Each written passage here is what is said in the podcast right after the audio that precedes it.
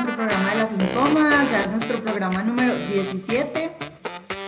Eh, hoy pues no tenemos a Milito que nos va a hacer una falta horrible porque ese input de ella es fundamental, pero vamos a tratar de hacer una buena representación. Tenemos como siempre un tema muy chévere, pero pues muy incómodo, ya les voy a explicar por qué. Pero tenemos el experto, pedimos repitis porque eh, Camilo Vallejo definitivamente es la persona que nos va a enseñar y nos va a explicar súper bien este tema, porque él se ha dedicado a eso, eh, a temas de transparencia, derechos humanos y de corrupción, que es nuestro tema de hoy. Eh, y pues parece, ser un tema no muy incómodo, pero sí lo es, porque en este cuento de la corrupción todos nos creemos jueces y todos apuntamos el dedo a ver quién es corrupto, quién no es corrupto, pero al final muy poca gente sabe realmente qué es la corrupción. Y terminamos como en este jueguito de es corrupto el que no me gusta, pero el que sí me gusta o es mi primo o es mi amigo o es el papá del amigo o es el primo de no sé quién, no es corrupto, sino que le tocó hacer lo que le tocaba, eso siempre ha sido así, eh, pero generó mucho empleo robó pero hizo, ¿cierto? Entonces entramos como en un juego de justificación eh, de muchas conductas que son corruptas y que no queremos aceptar que son corruptas. Entonces se vuelven incómodas en las conversaciones del día a día cuando uno le dice a la persona con la que está hablando, pero eso que usted hizo es corrupto, pero eso que hizo su candidato es corrupción, pero eso que hizo su primo es corrupción, ¿cierto? La gente se pone como, ¡Ah! me está diciendo que yo soy un corrupto, ¿cierto? Eh, sobre todo en un país como el nuestro que nos han, nos han desviado la atención tantos años eh, hacia la, el narcotráfico, hacia el, el conflicto armado. Eh, eso tiene también su razón de ser por la que nos han desviado la atención hacia el conflicto. en Colombia se ha magnificado la corrupción mientras nuestra atención está enfocada en unas cosas, ¿cierto? Yo quisiera contarles tres conversaciones muy incómodas que tuve eh, sobre la corrupción, así como por encimita, para que empecemos a, tener esta charlita. La primera fue con un pariente mío que eh, se puso furioso, se puso furioso cuando eh, arrestaron a Andrés Felipe Arias en Colombia. para los que no saben, en Colombia hubo un ministro de Agricultura que hizo unos favores políticos con unos dineros de un proyecto que era para, eh, pues para dar unos créditos y también para unos subsidios del agro. Eh, eso se volvió grandísimo, un problema grandísimo y, el, y además el señor tiene una cara de bueno, pues que me imagino que es un señor muy querido, muy buena gente, que es muy buen papá, que es muy buen esposo, yo pues no tengo nada en contra de él como persona, pero pues hizo un acto de corrupción muy grande y lo cogieron y lo metieron a la cárcel, pues él se fue para Estados Unidos medio volado hasta que lo extraditaron y eso ha sido una conversación muy incómoda con muchas personas que han recibido subsidios para el agro y que dicen es que es que la, la gente rica también necesita ayudas para el agro, pues sí, ese no es el punto, ¿cierto? Eh, el Estado colombiano ha tratado desde hace muchos años de dar créditos y ayudas al agro el problema de este caso en específico es que este personaje era precandidato eh, presidencial y pues digamos que el dinero después, después de las investigaciones nos dimos cuenta que se le dio a personas pues que hicieron muchos torcidos, yo no voy a entrar en detalles, pero, pero abusaron del sistema y que además habían colaborado pues con, con el partido político eh, correspondiente al, al gobierno de turno. Entonces, tener esa conversación con los amigos de uno es muy tenso. Eh, otro tema que me, pasó fue un alcalde y la conversación se basó en que fue uno de los alcaldes que más empleo generó. Entonces, cada vez que uno habla de esa, de esa alcaldía es, pero es que él generó mucho empleo. Y la conversación no se puede ir hacia allá. Entonces estamos como bajándole el tonito a la corrupción cuando son amigos de nosotros, cuando es gente que uno conoce eh, y cuando generan empleo, como si generar empleo le diera derecho a una persona a robar. Y la última fue con la consulta anticorrupción. En Colombia salió una consulta anticorrupción que apoyaron todos los partidos eh, para, eh, digamos que, forzar la transparencia en, el Congreso sobre todo y en los servidores públicos. Y, y, se le hizo mucha, mucho bombo, mucho platillo y, y el presidente ganó y como que se echaron para atrás los del partido y ese partido es súper influyente en, Colombia.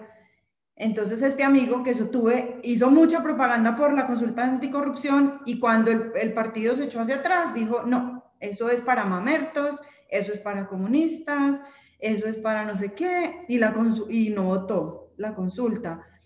Entonces yo le dije, es que tú no sabes el daño que le haces al país jugando este juego de la polarización. Eso, o sea, ellos no quieren que tú votes la consulta anticorrupción precisamente porque no les conviene. Y me dijo que yo le estaba diciendo corrupto y me sacó de su vida. Entonces, sí, el tema de la corrupción es un tema muy incómodo y la gente se lo toma muy personal, pero es porque no entienden realmente la dimensión de la corrupción y lo que es corrupción.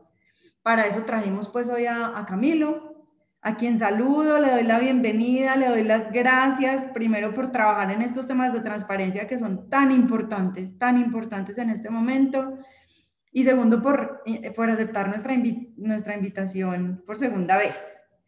Entonces, te doy la bienvenida y quisiera preguntarte a ti por qué te parece tan importante hablar sobre la corrupción. Bueno, no, hola, hola Diana, hola, hola Brancina. Eh, no, yo creo que mm, a ver, ¿por qué, resulta importante? Yo, yo soy de la, de la posición de, de que um, la corrupción es un tema que, que atraviesa todas las esferas, eh, digamos, de, de, violencias, de, injusticias, de desigualdades.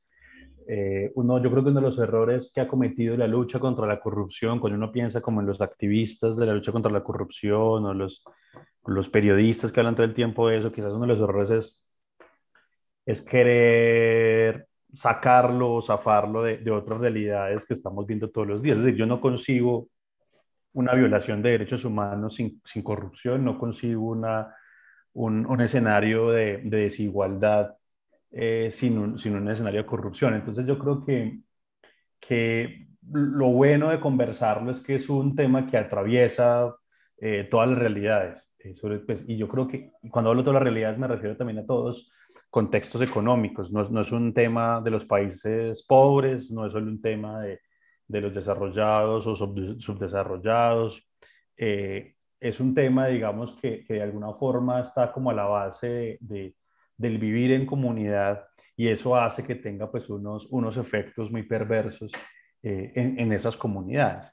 Entonces, eh, a mí me gusta mucho conversarlo porque creo que es un tema que está conectado con muchas cosas uno a veces pues también como, como experto, como lo presentan a uno, tiende como a especializarse mucho, y, pero, pero a, mí a veces me gusta desespecializarme para, para mostrar cómo esto eh, tiene que ver con todo. Y una de las de, las, de los efectos, eh, yo, diría que más que la violencia, yo creo que de pronto las personas que más los ven, más las ven a ustedes, eh, es más difícil ver contextos de violencia que ver de corrupción. O sea, la corrupción es tan tan, tan fuerte y atraviesa tantas cosas que es muy percibible por cualquiera de nosotros, o sea, en, nuestro, en nuestra cotidianidad, en nuestra ordinariedad. No así la violencia, o sea, de pronto el, conflicto es algo que muchos ven por televisión, que pueden no tocarlos nunca, sobre todo quienes viven en las ciudades en ciertos eh, sectores sociales, pero la corrupción sí es muy difícil, de la corrupción es muy difícil escapar. Eh, y, y, y, parte de eso para mí es prueba de que, de que es algo que está atravesando muchos de, las, de, los temas. Creo yo, y quizás eso lo vamos a ir tocando más adelante, que, que, que tiene que ver mucho con, con, el modelo económico, o sea, la, forma como hemos construido las economías son economías que, han, que se han soportado mucho sobre, sobre el flujo de, de la corrupción. Y curiosamente creo que en términos prácticos. Creo que en términos teóricos, el modelo económico, incluso el capitalismo, el comunismo, lo que sea, teóricamente pueden tener muchas, muchas virtudes y muchos valores, incluso que pueden luchar contra la corrupción, pero en la práctica eh, hacemos, digamos, eh, llevamos eso a, a, nociones muy contrarias. Yo, yo, siempre lo comparo mucho con las luchas de género. Es decir, creo que el, feminismo eh, ha logrado eh, poner a conversar cosas que estaban normalizadas. Eso no lo ha logrado hacer la corrupción, la lucha contra la corrupción. ¿no? Nos cuesta mucho conversar las cosas que están normalizadas en términos, bueno, que vamos a ver, pues teóricamente la corrupción se ha abordado desde muchos lados y eso no hay ni siquiera, creo que cada, que uno empieza a hablar de corrupción hay que ponerse de acuerdo que, que vamos a entender por corrupción, ¿no? Pero a mí en el fondo me gusta meterlas todas. Entonces hay quien habla de la corrupción desde el abuso, desde el abuso de los lugares de poder, hay quien habla de la corrupción desde la deshonestidad, hay quien habla de la, de la corrupción desde la falta de transparencia. Y bueno, y hay, unos, y hay unos teóricos que han intentado como agrupar todas esas en una sola, pero, pero en últimas, insisto, eh, la necesidad de hablar de la corrupción es un poco esa parte de esa lucha feminista de, ponernos a conversar cosas que son cotidianas y que hemos normalizado. Y parte de la presentación que hace son más, no solo efectos de normalizar y de justificar eh, una un lugar de abuso en el que a veces sacamos provecho, a veces somos víctimas, eh, víctimas con cierto provecho, también tengo que decirlo, y, y bueno, y, quizás un poco seguir la senda del feminismo, ¿no? Y en eso estamos muy atrás. Creo que Colombia ha tenido que afrontar eh, temas tan complejos como la violencia, como la paz, como el, la misma temas de género, que la corrupción siempre lo vamos como aplazando. Y yo insisto, están todas, en todas esas tiene que ver eh, mucho el tema de la corrupción. Sí, sí, tienes razón. Eh, la, la, corrupción está, ha permeado todos los ámbitos pues, de la sociedad. Y en Colombia, que ha sido un país tan afectado por el narcotráfico, que trae tanta plata, tantos millones de dólares, pues es, ha permeado todo. Bueno, yo no sé si los oyentes sabían que Francina y yo escribimos un libro, pues ella lo escribió y yo la ayudé. Es un libro de emprendimiento para niños y adolescentes que se llama como vender helados. Aquí hacemos una cuñita. Eh, y es un libro eh, que Fran, pues Fran es una experta en emprendimiento, ha trabajado muchísimos años en ese tema de asesorar emprendedores. Eh, pero Fran ha trabajado en empresa privada, en empresa pública, en academia, o sea, ella ha hecho, tiene todo un, un espectro laboral en el que estoy segura que le ha tocado ver muchísima corrupción. Entonces, cuando escribimos el libro y tuvimos una discusión muy importante sobre incluir un capítulo de responsabilidad social y ética, eh, porque pues eso, aunque no se incluye en todas las asesorías de emprendimiento, pues Fran consideró que eso es algo importantísimo que empecemos a inculcar en los niños en la parte empresarial o emprendedora porque, pues porque la corrupción parte de lo privado, parte de lo privado y como que se esparce hacia lo público. Entonces, cuéntanos un poquito de tu experiencia en el espectro laboral y por qué te interesa este tema tanto. Bueno, primero que todo, qué rico estar aquí con ustedes. Eh, Camilo, mil gracias por acompañarnos. Milito, te extrañamos muchísimo. Y a todos los que nos están oyendo, pues mil gracias por escucharnos. Miren, eh, hay, hay un tema que es fundamental y es que yo soy una absoluta convencida de que si acabamos con el problema de corrupción en Colombia, Colombia se vuelve un país absolutamente distinto. Digamos que para mí ese es como el, el core o el, o el del asunto, pues. O porque siento que Colombia es un país con exagerados conflictos, pero que si yo pudiera poner, digamos, como una lista de prioridades, pondría la corrupción como primera. Como tú lo dices, yo he trabajado en el sector público, en el sector privado, en la academia. En el sector público me tocó una experiencia, yo pienso que desde todos los puntos de vista, porque me tocó trabajar en una entidad, por muchos años se trabajó sanamente, o sea, era fantástico porque, porque yo en los primeros años de trabajo no conocí la, o sea, la, como que lograron, lograron limpiar una de las entidades públicas y, y trabajar bien y trabajar sin corrupción y trabajar por méritos y, y ser eficiente. Eh, eso fue absolutamente fantástico.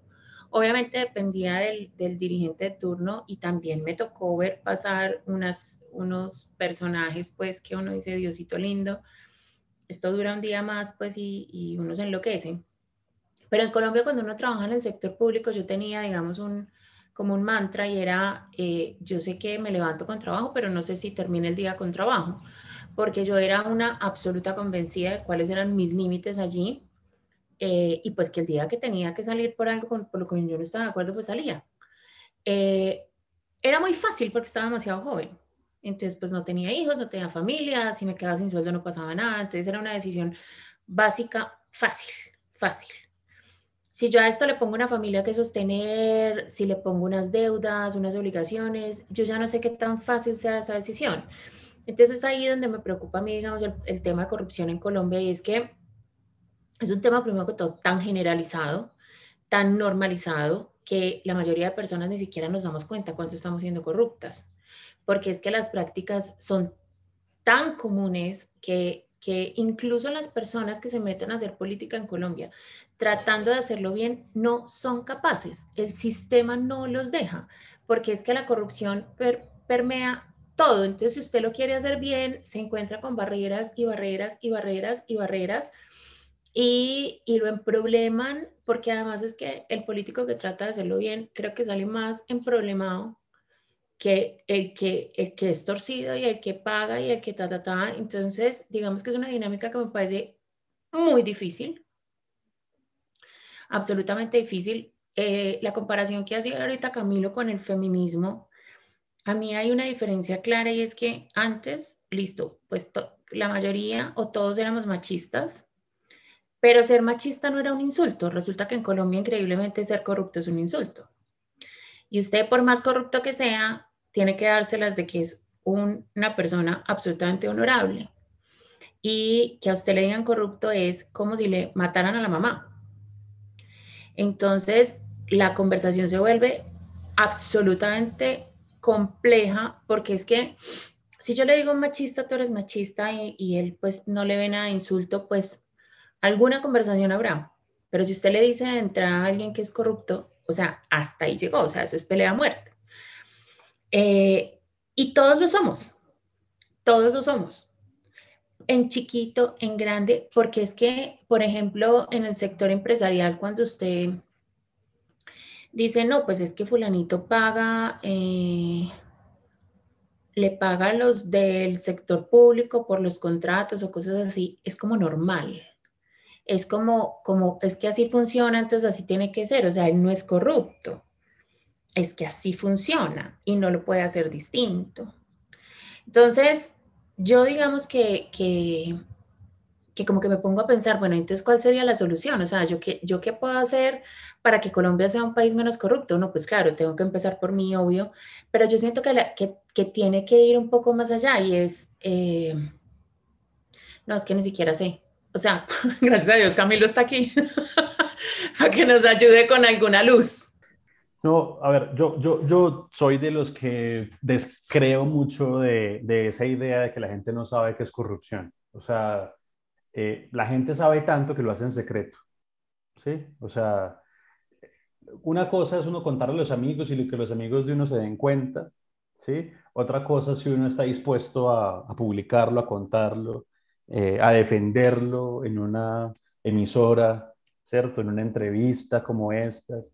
Y cuando uno ve eh, esos comportamientos, son comportamientos que yo llamo íntimos, ¿no? Son, la normalización es muy íntima, en la casa, con la familia, con los amigos, eh, y ahí sucede la normalización. Pero, pero la normalización no logra atravesar el, espacio público porque, porque sigue siendo mucho de secreto.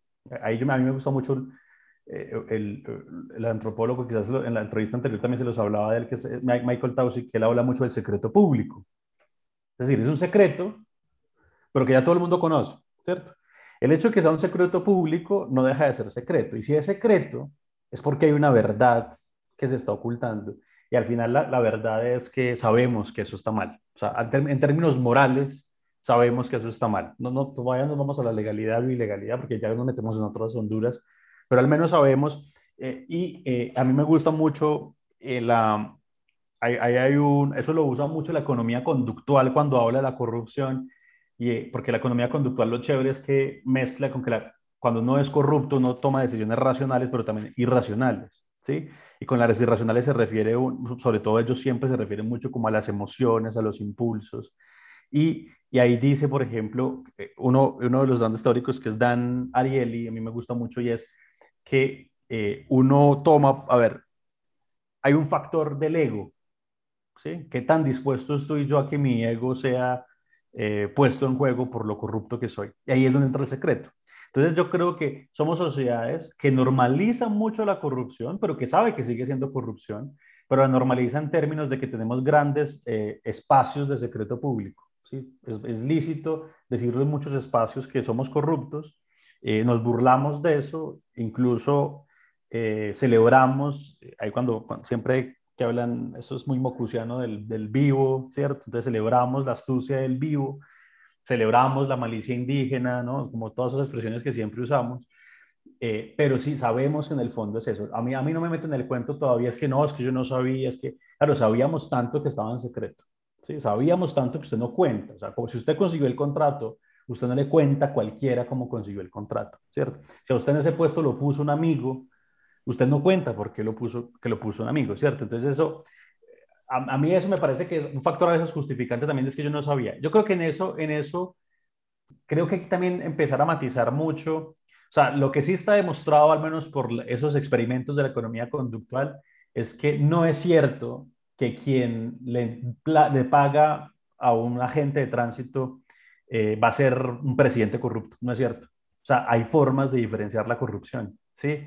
Y, y, los, y, tiene que ver justamente en estos juegos. Yo pagándole, pagándole al, al, al, al, agente de tránsito, tengo un gran espacio de secreto público, pero siendo presidente quizás no, y entonces quizás siendo presidente o gerente de la empresa, yo me comporte mucho mejor, sea mucho más transparente, pero en mi casa no, es cierto, eh, sea deshonesto en un espacio, pero no mentirle a mis amigos, pero en el trabajo no, mentir en el trabajo, pero a mis, o sea, al contrario, hay esferas de, comportamiento que no necesariamente, claro, y esto a veces es muy complejo porque siempre educamos, ahora que estamos hablando de los niños, siempre educamos a los niños como que es que si no me dices mentira el día de mañana vas a ser un gran ladrón. Sí, o sea, entiendo el mensaje en términos de, de, educación para los niños, pero, pero, pero a veces también nos ha servido para justificar un montón de cosas, como creer, ¿cierto? Que los grandes problemas de corrupción eh, los resolvemos por casa. si resolvemos por casa, resolvemos... No, no, en corrupción ya estaba dicho que no. ¿Sí? Tenemos que resolver la casa y tenemos que con unas cosas y tenemos que resolver el Estado con otras. Y, pero no es que mientras, mientras haya mejor educación, un poco, yo me lo súper crítico de Fajardo, no, con educación resolvemos todo, pero en corrupción no. Sí, en corrupción no, porque eh, hasta el más educado, si ve que en el Estado no lo van a agarrar, que tiene grandes espacios de secreto público, que va a poder proteger su secreto y su ego, puede ser, tienen unos incentivos para ser corruptos, al menos pongo el ejemplo pues desde la economía conductual, Es, decir, pero eso me sirve para pensar que no es, pues, dos cosas, primero, que no es tan cierto que, que la gente no sepa que está mal, al menos en términos morales, puede que la gente no sepa si es legal o ilegal, porque la ley implica pues un conocimiento más abstracto, pero la intuición de que puede estar mal la tenemos. Eh, y la, y, la, y, la, otra idea de que no siempre eh, lo que normalizamos en una esfera está normalizado en la otra o no se comporta exactamente igual. Ah, bueno, esa es una claridad que me parece absolutamente importante porque yo primero que todo yo no lo sabía. Hay una cosa que me parece muy relevante traer a la mesa que es una tontería mía, pero ese cuento de es que eh, usted es ladrón o no es ladrón, usted, usted no, puede, no puede ser medio ladrón.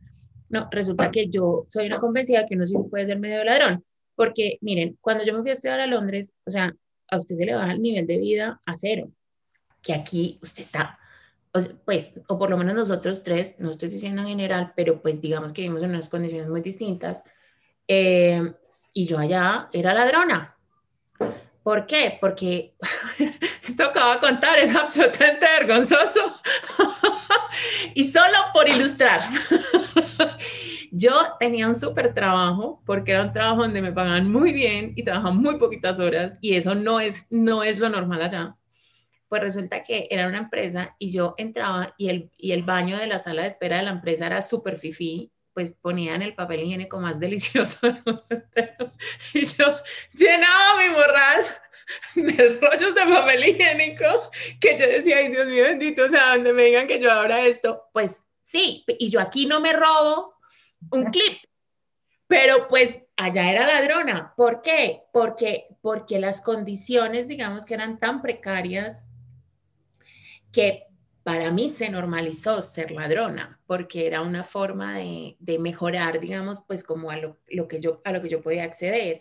Entonces, cuando hay alguien que dice, no, es que usted es ladrón o no es ladrón, o sea, y, y yo pensaría que lo mismo aplica en ser corrupto. Y cuando yo digo que la gente no se da cuenta que es corrupción, es verdad lo que tú dices de, claro, cuando, cuando yo le pago a alguien porque me da un contrato, sí, en eso sí. Y eso que a veces tengo mis dudas. Yo, yo no sé si uno se miente porque a veces siento que la gente no tiene tan claro que es que en, prevalece el bien común por el bien particular. O sea, ahí es donde yo creo que la gente se confunde un poco y yo no sé hasta dónde realmente sí sepa que es ser corrupto o simplemente está pensando en que eso va a ser muy bueno para él y no está pensando pues como en las consecuencias. Eh, o por ejemplo, cuando, cuando usted consigue, porque he oído historias de estas, cuando usted consigue la vacuna para que se la pongan y simplemente dice una mentirita en la EPS para que se la pongan antes de lo priorizado que está. Ellos no se sienten corruptos, ellos sienten que algo bueno les pasó. Entonces, la pregunta es, la voy a replantear. ¿Cómo empezamos? ¿Por dónde se empieza? A quebrantar la corrupción del Estado colombiano? Pues ah, contestar eso es muy, muy difícil, ¿cierto? O sea, sobre todo cuando uno plantea, claro, pero yo creo que es lo difícil es, eh, si yo parto pues como de, la, de lo que estaba defendiendo, que la corrupción pues sucede en muchos escenarios, ¿no? Y por eso yo creo que mm, implica, para arrancar, implica en que no existen fórmulas universales, ¿cierto? Es decir, lo del lo de la gente de tránsito no lo resolvemos como resolvemos el Congreso, ¿sí? Aunque uno puede tener como unos estándares claros y hay varias fórmulas que, que son como parámetros muy defendidas hoy en día como por los órganos internacionales de lucha contra la corrupción que intentan como construir parámetros y referentes y, y, bueno, digamos, eso está bien, implica que en cada espacio tendremos que aplicar cosas distintas. Eh, yo creo que parte de ese referente, como si uno quisiera una fórmula universal, yo soy muy creyente de contarlo. O sea, tenemos que describir, casi como lo hemos hecho con el conflicto, describir cuál es el modus operandi, cómo es que la gente gana, quién es el que pierde y el que pierde cómo pierde. ¿sí? Yo, por ejemplo, he estado muy obsesionado con eso cuando les hablo de lo íntimo, yo, siempre, yo vivo muy obsesionado con eso. Yo, además, porque creo que en ciudades como Manizales, que es más pequeña, es fácil contarlo, pero el drama del contratista, o sea, el drama íntimo de un contratista, o sea, lo que se vive hoy, por ejemplo, les voy a poner el ejemplo, imagínense una entidad que es Asba Salud, que es la empresa de salud. En Asba Salud, los contratistas tienen contratos por tres meses, tres meses, asegurado el trabajo por tres meses. Esa gente cada tres meses entra en la incertidumbre de si el patrón, o sea, es básicamente el patrón, el dueño de la finca, ¿sí? Le va a renovar el contrato cada tres meses. Imagínense los que tenemos contratos al año, cada año, eh, la, incertidumbre, si arranco en enero, en febrero, ¿cierto? Esa gente es cada tres meses. La, esa gente vive súper agradecida porque tiene el contratico. O sea, es una cosa muy loca. O sea, esa gente es una víctima de la corrupción.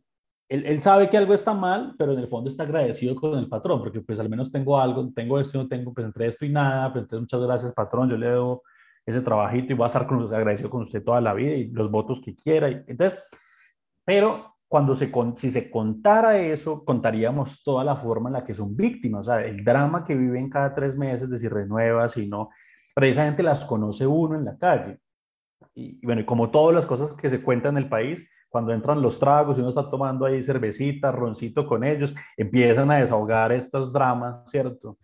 Pues, pucha, pero es que, no, sí, ese es un ejemplo, ¿cierto? El, el, drama del emprendedor, o sea, el emprendimiento, los emprendimientos son maravillosos. A mí me encantan los emprendimientos en ingeniería, las MIPIMES en ingeniería para obra pública. Eso es, una, eso es un mundo maravilloso por contar, o sea, como la comisión para pagarle al funcionario los quebró, ¿sí? Ellos estuvieron dispuestos a pagarla ¿sí? Pero se les volvió insostenible, o sea, no calcularon, en su, en su juego financiero de la corrupción, no calcularon. Entonces, ¿cómo necesitamos financistas que nos ayuden a contar eso? O sea, ¿cómo las coimas quiebran los emprendimientos en obra pública?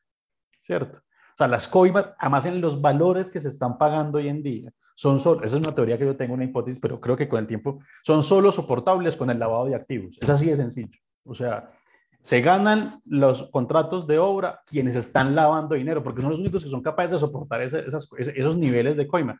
Porque en las narraciones financieras, ¿quién nos cuenta financieramente eso? Nadie se ha sentado a contar cómo una coima del 30%, del 25%, del, del 15% es insostenible para cualquier ecosistema de emprendimiento en obra pública, ¿cierto?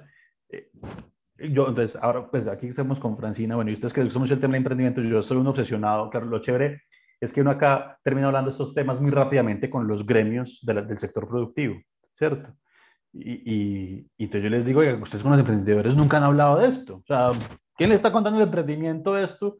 Si le están diciendo que para una licencia, la gente dice, no, pues yo nunca contrato con el Estado, no, no, las licencias, los permisos de espacio público, todo eso, en todo eso, o sea, pues, vuelve y se atraviesa todo. Eso sí, eso sí los emprendedores que lo aprendan solito, porque eso no hablamos, no hay que contarlo. Y contarle al emprendedor, oiga, hermano, si usted sigue pagando coimas, eso se le va a hacer financieramente, no solo moralmente, financieramente insostenible.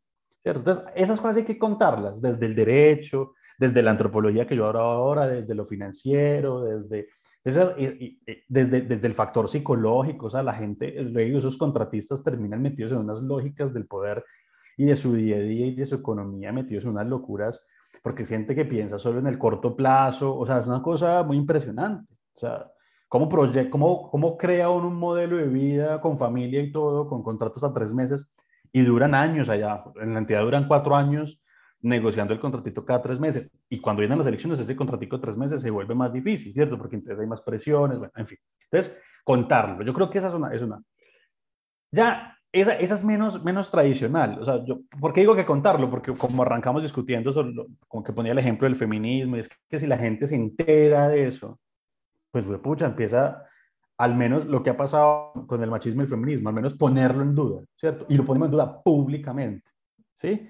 O sea, el, eh, yo, pues, yo pienso siempre, cuando vuelvo al, al con el feminismo, uno como hombre, nosotros sabíamos que estábamos haciendo cosas mal, ¿cierto? Tanto que lo decíamos en secreto con los amigos, ¿cierto? Nos burlábamos de, de la mujer por, por haberle hecho esto, lo otro. Nosotros sabíamos, pero ya es muy difícil, ya, ya no es, o sea, ya esa conversación entre hombres es mucho más compleja. Y siempre en un grupo de amigos hay uno que levanta la mano y dice, uy, no, no, no, al menos dice, uy, no se han pasado, ¿cierto? No sean, uy, pues no nos decimos machistas, todos hemos llegado a ese nivel, pero, uy, no, no, pero no se han pasado, bájele. Esas cosas son las que hay que empezar a decir. Cuando un amigo, eh, en ese combo de amigos, uy, no, porque la coima, alguien diga, uy, hermano, se ha pesado, uy, una alerta, ¿no? Como una bandera que diga. Y esas cosas, creo que en lo íntimo que es donde menos hemos, hemos conversado de soluciones, creo que es una que podría funcionar. Yo he pensado casi que una comisión de la verdad de la corrupción. O sea, ¿sí? Lo hemos pensado mucho, por ejemplo, con el caso de San José Manizales, con el macroproyecto. Porque ese, ese caso es muy, es muy interesante porque ese caso tiene víctimas muy concretas, ¿cierto? Entonces, el gran problema de la corrupción es que como tiene las víctimas somos todos, ¿cierto? Pues no es nadie, ¿cierto? Entonces, es muy difícil contar. La, eh, el proceso de la víctima. Entonces en San José le hemos intentado construir, oiga, hagámosle un consejo, eh, una comisión de la verdad. O sea, ¿qué fue lo que pasó? ¿Qué fue lo que se hizo mal? Ya, ya de impunidad, nadie pagó por eso, todo el mundo, todos los políticos están frescos, eso es como si no hubiera pasado nada, ¿sí? Lo único que uno sabe que pasó es que el barrio está arrasado y la gente sin casas, ¿sí? Y deterioro del espacio público, y bueno, en fin. Entonces contemos eh, el proceso de victimización. Entonces, si uno logra contar como lo hemos hecho un poco con la violencia, creo que en Colombia vamos a empezar a hacerlo. Y es una labor pues de contarlo de muchas disciplinas, del periodismo, que lo hace muy bien. En estos días estaba leyendo el libro de Alex Saab de Gerardo Reyes, muy recomendado. O sea, la capacidad que ha logrado cierto sector del periodismo en, estructurar y contar la corrupción es impresionante. O sea, casi que lo cuentan como una novela policial pues tendrá que meterse la contabilidad, en sus formas de narración, contarnos cómo funciona la contabilidad de la corrupción, todas las, las, disciplinas financieras, ¿cierto? Los economistas y los financistas contándonos, vea, esto funciona así, pasó esto, esto lo, así es como se, soporta, esto es el daño para la ciudad. Eso. Entonces, eso es una cosa. En términos generales, uno tiene fórmulas, ¿no? Yo creo que en cada escenario hay que construirle sus herramientas concretas, ¿cierto? hay una fórmula que, en, en, los estudios de la corrupción es muy famosa, que es la fórmula de Klitgar, que la han ido revaluando hace mucho tiempo. Entonces, Klitgar decía, era un profesor muy famoso. Klitgar decía, vea, la corrupción, como no sabemos si es deshonestidad o abuso, entonces mezclémoslas todas. ¿sí? Entonces, la corrupción es, es una fórmula realmente con variables. La primera variable de la corrupción es que mientras más monopolio de algo haya, más posibilidades de corrupción.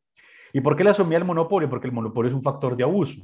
Entonces, y no solo monopolio en términos económicos, el monopolio es, por ejemplo, si solo tenemos un funcionario que es el que toma esas decisiones, pues lo más seguro es que ese funcionario tenga mucha posibilidad de generar abusos, porque ese funcionario no comparte el poder con nadie, ¿cierto? Y en esa medida no tiene ningún control. Entonces, lo, entonces ¿cómo, entonces volvemos a lo mismo. Uno podría llevar eso a los escenarios síntomas. ¿Qué monopolio tengo yo sobre decisiones en mi casa, en mi empresa, cierto? Y claro, en, cada una tendremos fórmulas distintas.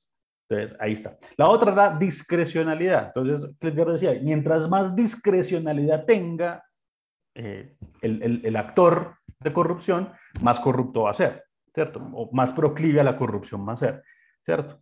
Entonces, hay que, entonces, ¿cómo se hace la discreción? Entonces, por ejemplo, en, en, el Estado, oiga, hagamos procesos muy reglados, o sea, que todo lo que haga un funcionario esté reglamentado, ¿sí? Para que el funcionario no se pueda salir. No es que a mí se me ocurrió que eso se interpretaba así, se entregaba así.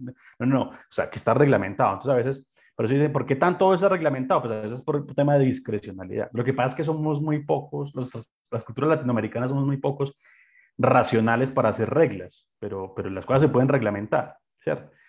Y, eh, y lo, mismo, todo lo mismo, a las empresas, bueno, ¿qué tanta discrecionalidad tiene el, el jefe de compras? ¿Qué tanta discrecionalidad tiene el, el, de mercadeo? ¿Qué tanta discrecionalidad tiene el encargado? El señor Martorelli, que era el encargado de Odebrecht, ¿qué tanta discrecionalidad tenía para sentarse con congresistas en Colombia? ¿Cierto? La misma empresa Odebrecht, ¿qué tanta discrecionalidad le dio? ¿Hasta qué punto podía negociar? ¿Qué, qué tan reglado estaba, cierto? El lobista de Postobón en, en, el Congreso, ¿qué tan reglada tiene su función? Yo les aseguro que cero. El presidente de la empresa le dice, ah, ¿sabe que haga lobby y, y, mate esa ley como pueda? Como puedas, como pueda. ¿Sí? O sea, yo creo, creo que eso no, no está muy reglado porque, por ejemplo, la, la actividad del lobby en Colombia está es un hoyo negro, o sea, eso nadie sabe cómo funciona, ¿cierto? Los otros países han empezado a decir, venga, es una actividad arreglada, un lobbyista se puede reunir con un congresista en estas condiciones, en estos horarios, ¿cierto? Cosas así. Eh, la otra era la, la, el, la, accountability, lo que llaman en los gringos la accountability, y, era, y es lo que nosotros ya hemos puesto muchos nombres. En, en, general la gente lo conoce como la transparencia, ¿sí?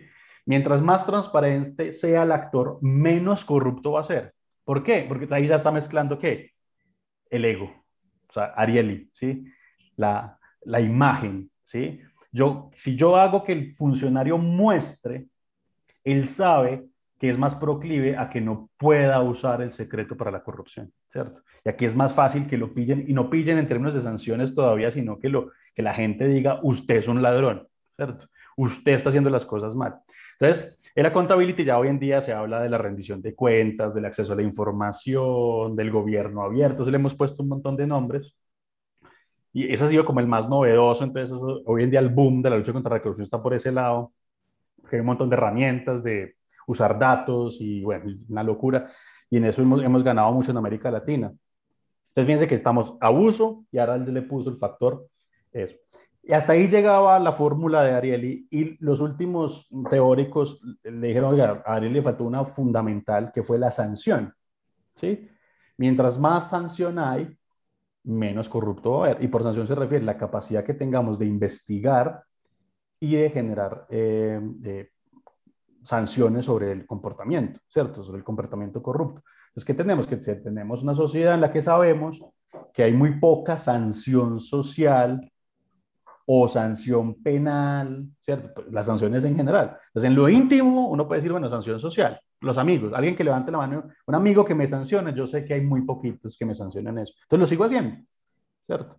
Entonces, y en el Estado, pues yo tengo que, yo sé que la Fiscalía nunca agarra a nadie, entonces, pues, pues que yo sigo. Entonces, ahí está. Esa, esa fórmula de Clickdear es como la, el parámetro más grande que hemos construido, que además lo hemos, construido como entre todas las teorías, se ha ido revaluando, o y ahí funciona como y a mí me gusta siempre recordar, oiga, esa fórmula hay que intentar, o sea, es un referente, ¿cierto? Pero esa fórmula hay que intentar usarla en el plano íntimo, en el plano empresarial, en, los sectores sociales, en los empresariales, en el Estado, en, ¿cierto? Intentar llevarlo como a, como a lugares eh, eso.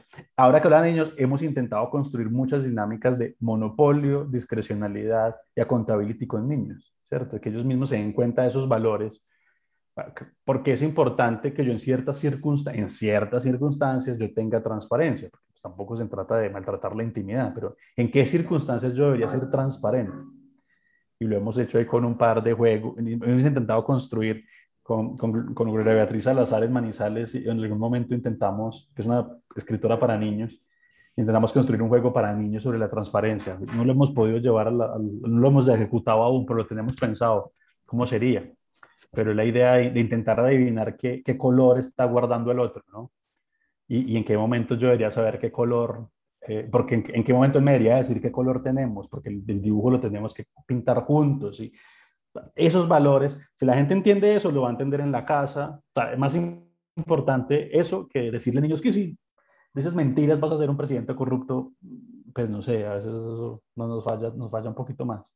A mí me parece, me parece súper chévere eso, todo eso que has dicho, porque digamos yo tengo una, una visión muy personal sobre todo ese cuento de... Eh, todos somos corruptos porque nos, eh, la corrupción empieza por meterse en la fila del banco, por eh, saltarse no sé qué, por hacer trampa en el examen. Bueno, yo tengo un problema muy grande con eso y es que yo veo la corrupción desde una, desde una perspectiva, digamos que mucho más política, ¿cierto? Eh, yo pienso que esas cosas se pueden solucionar con educación, pero lo que tú decías, el tema de corrupción es un tema que ya se comprobó que con educación no funciona. O sea, las personas que se meten en la fila, la persona que hace trampa en el examen, eso es un tema que necesita una sanción específica como parte de su educación, ¿cierto? Eso digamos que desde chiquito se lo pueden enseñar a uno. Pero el tema de corrupción, ya visto como el, el, daño tan grande que hace la corrupción entre el sector privado y público, porque yo les voy a dar ahorita la definición de transparencia internacional y del Banco Mundial de Corrupción, como para que tengamos una idea, digamos, de lo que se ha aceptado en el mundo como corrupción y unos datos que pasan en Colombia. Eh, a mí me parece también que cuando nos decimos a nosotros mismos corruptos, por eso, porque es que yo me he metido en la fila, yo le he dicho a un policía que por favor no me ponga la multa, ¿cierto? Yo pienso que no, no, sé cómo explicarlo desde la parte psicológica, pero eso se vuelve un tema de rebaño, ¿no? Entonces, como yo también he sido corrupto, pues entonces yo no puedo decir nada de este, porque es que yo también, yo también he sido corrupto, entonces no, pues como que no tengo la, la, el cinismo para decir, usted es corrupto, cuando uno por dentro mismo se está sancionando y se está diciendo, es que yo también he sido corrupto, ¿cierto? Eso no es verdad. Eso no es verdad. Usted no es corrupto porque es que usted no se le ha robado la plata. Pues esa es mi, mi posición personal. Usted no está en una posición de poder en la que usted está sacando beneficio propio con dineros públicos, por ejemplo, ¿cierto? Entonces, yo voy a dar esta definición pues como para que los oyentes tengan una idea de lo que se ha entendido como corrupción, eh, unos daticos y, y sigo con la pregunta que te voy a hacer. En Transparencia Internacional definen la corrupción como el abuso de posiciones de poder o de confianza para el beneficio particular en detrimento del interés colectivo, realizado a través de ofrecer o solicitar, entregar o recibir bienes o dinero en especie, en servicios o beneficios a cambio de acciones, decisiones o misiones. Y el Banco Mundial tiene una definición mucho más simple que es el uso indebido de servicios públicos para beneficio personal. Eh, en Colombia, eh, pues ya digamos que se han dado unos datos de lo que le cuesta la corrupción al país eh, y más o menos son 50 billones al año, es lo que le cuesta la corrupción a Colombia y eso es plata pues que no va, que va a bolsillos particulares, básicamente plata que se perdió para la gente eso es el 17% del presupuesto general de la nación. Solo en regalías, en el 2020 se perdieron 1,3 billones.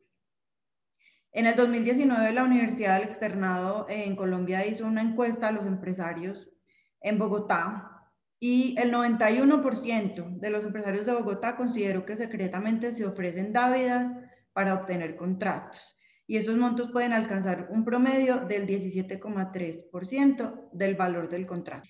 Según el estudio de la Universidad Externado, las prácticas corruptas más frecuentes son el soborno, la apropiación de bienes públicos, la extorsión y el nepotismo.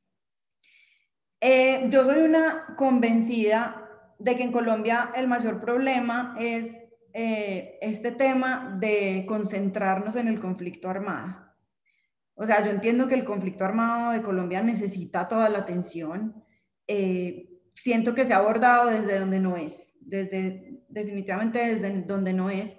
Y pienso que es un caldo, un caldo perfecto para la corrupción, porque llevamos 40 años concentrados en un conflicto armado, bueno, más de 40, pero digamos que los últimos 30, yo creo que desde que el narcotráfico ha estado, eh, nos han enfocado la atención en que no nos maten, que no nos secuestren, que no nos roben, que no nos cobren vacunas, que ellos son los malos, hay que darles a ellos, entonces los gobernantes que más mano dura tienen, entonces son los mejores, y realmente no nos importa que nos roben.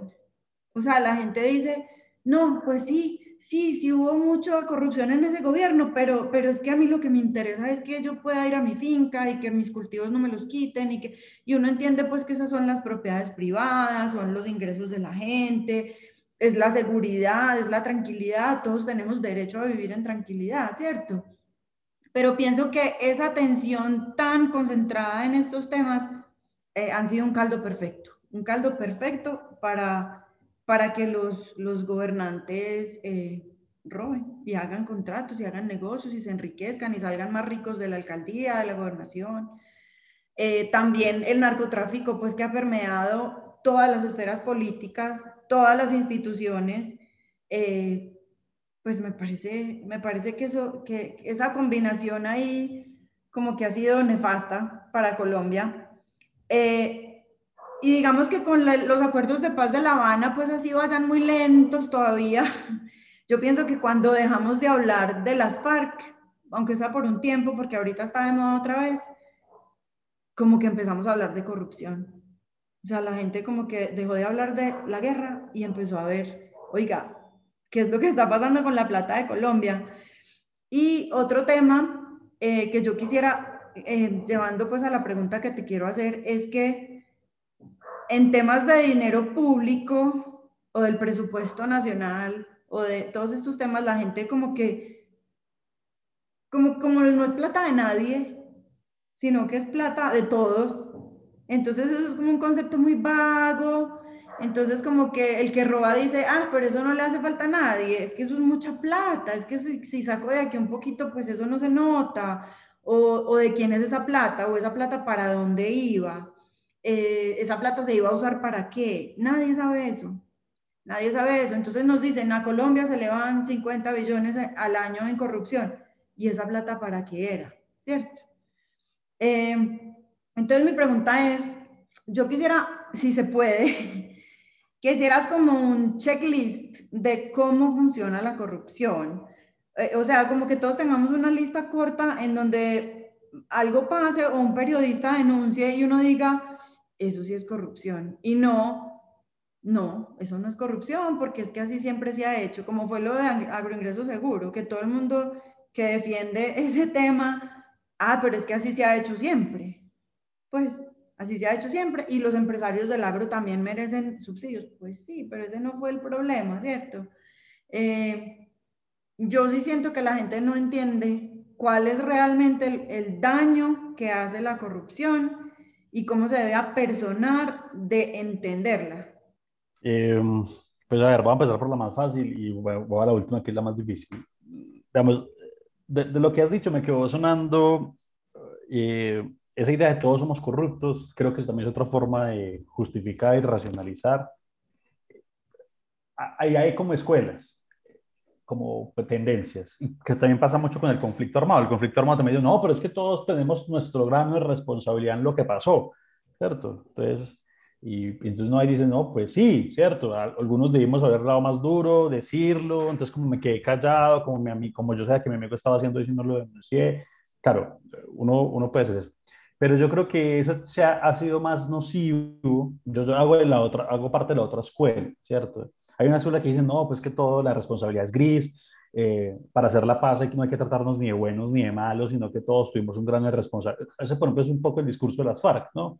Claro, el victimario sale y dice, no, no, vamos a hacer la paz, pero entonces reconocemos que todos tuvimos, entonces empieza a tirar una pintura para todo lado, ¿no? Entonces, eh, y yo creo que eso eh, tiene un problema y es que esos discursos debilitan algo que yo venía defendiendo y es que ¿para qué contamos la corrupción? O sea, ¿para qué? Porque esta obsesión mía de contarla. Y es porque cuando uno la cuenta, ¿cierto? Cuando la contamos, finalmente uno lo que está buscando es poner otra vez propuestas éticas concretas, ¿cierto? Es decir, poder, poder decir, esto estuvo mal. O sea, reafirmarlo públicamente, esto estuvo mal hecho. Esto no tiene por qué repetirse, ¿cierto? Como esa idea de la no repetición. Igual en la corrupción debería funcionar. Entonces, eh, cuando uno dice todos, todos somos, cuesta mucho construir qué fue lo que estuvo mal. Pero entonces, si todo está mal, pues entonces no hay nada por mejorar. No, no, eso es lo que me puede repetir. Y contarla también implica que hay gente que no pudo decirlo porque, eh, porque había unos factores, ¿cierto? Por ejemplo, la corrupción, el factor de miedo. O sea, es muy fácil decir, no, es que tú también fuiste cómplice porque no dijiste nada. No, claro, pues es que yo digo y me matan. O sea, en las ciudades no nos pasa tanto eso, pero vamos y pensamos los líderes sociales. Los líderes sociales son todos veedores de la corrupción. Yo le dije la vez pasada aquí, yo creo. O sea, ellos, son, ellos no son ni de tierras ni de derechos humanos, no, son veedores de la corrupción. O sea, están diciendo, esta tierra se entregó mal, este alcalde no está aliado con no sé quién. O sea, finalmente tienen un factor de corrupción. ¿Qué pasa? Los matan. ¿cierto? Entonces, no es lo mismo esa idea de todos somos, yo estoy contigo, eso, eso genera un malestar porque en el fondo lo, lo, que está, lo que está impidiendo hacer es que si hay unos máximos responsables, como en la guerra, ¿cierto? Y que, y que en esos máximos responsables eh, tiene, tenemos que poder identificar cuáles son las conductas más graves, ¿cierto? Las que tenemos que atender primariamente, más allá de la autocensura de la gente, ¿cierto? Pues que poniendo la autocensura como la, la, menos peor pues, de, de, de, los factores de corrupción. Entonces, eh, yo, yo estoy de acuerdo con eso. Ahora, cuando hablaba, yo también quisiera hacer con Francina, yo creo que matizaría la, la tema de la educación. O sea, yo lo dije pensando cuando decimos, cuando hablamos de la educación en abstracto, ¿cierto? Es que si educamos bien los niños, el futuro va a ser lleno de flores. No sé, ¿cierto? Eh, yo creo que la educación tiene que ser, en, yo creo que la educación sí sirve, pero tiene que ser en contexto. O sea, que, o sea, pensando que la educación nunca termina. O sea, que ¿cómo estamos educando a los alcaldes municipales? ¿Sí? ¿Qué les estamos diciendo? Cuando ellos llegan a ser alcaldes, ¿qué aprendizajes reciben por parte de cómo, cómo administrar? ¿cierto? Ellos van y hacen un curso en la SAP que dura como dos meses. ¿Qué les, no sabemos qué les enseñan, qué les dicen, ¿cierto?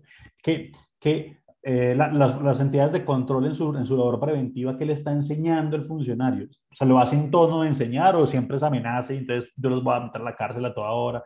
¿cierto? ¿O es tanta la complicidad entre alcalde y controlor fiscal que pues, no, se enseñan nada porque igual se están tapando? O sea, entonces yo creo que hay que ponerle contexto a la educación, ¿cierto? ¿Qué le estamos, ahora se está hablando mucho de estos militares, me gustan mucho esas lecturas de los militares en Haití, es ¿cómo estamos educando nuestros militares que terminan de mercenarios? ¿Sí? ¿Qué les decimos? ¿Qué los estamos educando como militares, no como niños? O sea, como niños también, pero en este caso concreto es que les dijimos como militares que solo resuelven en su retiro irse de mercenarios, ¿cierto? Ven eso como una posibilidad, más allá pues del tema económico, sino mentalmente y moralmente ellos dicen, ah, eso es una posibilidad. Entonces, yo así me refiero. Ahora, ya como las preguntas concretas en la, cuando hablamos, o sea, como que no hablamos de la corrupción porque todo el tiempo estamos hablando de la guerra y los derechos humanos, yo de acuerdo, yo digamos que en algún momento también lo había dicho, pero por ejemplo, yo siempre pongo este ejemplo, los falsos positivos. Los falsos positivos, si uno le quita la sangre, si pudiera uno quitarle la sangre, el crimen, el dolor, ¿sí? No es más que el acto de corrupción más clásico del mundo, ¿cierto? Yo uso una norma perfectamente diseñada por quien la tuvo que, o sea, eso es una norma legal, ¿cierto? Pero yo la uso de manera fraudulenta. O sea, ¿cómo la una fraudulenta? Tergiverso los hechos para que esa norma me, me convenga a mí, la, norma de recompensas y de auxilios y de incentivos, ¿cierto? Entonces yo, ¿qué es eso? Corrupción, ¿cierto? Lo que pasa es que Claro, cuesta tanto porque siempre es más fácil hablar de, o sea, es más, más fácil, no, es más, siempre es más, va a ser más importante hablar pues, de la muerte, de la sangre, de la, yo, yo estoy bien, pero yo siento es que lo que pasa en Colombia, yo le digo es porque yo he trabajado en los dos campos, ¿sí? Uno está con los defensores de derechos humanos y si uno quiere llevar, si yo digo esto, yo digo, ah, no, no, es que ese es otro tema, no, la corrupción pues ya es otro tema, sí, ya es, no, vamos a hablar de las víctimas y contemos la verdad y la JEP, ¿cierto?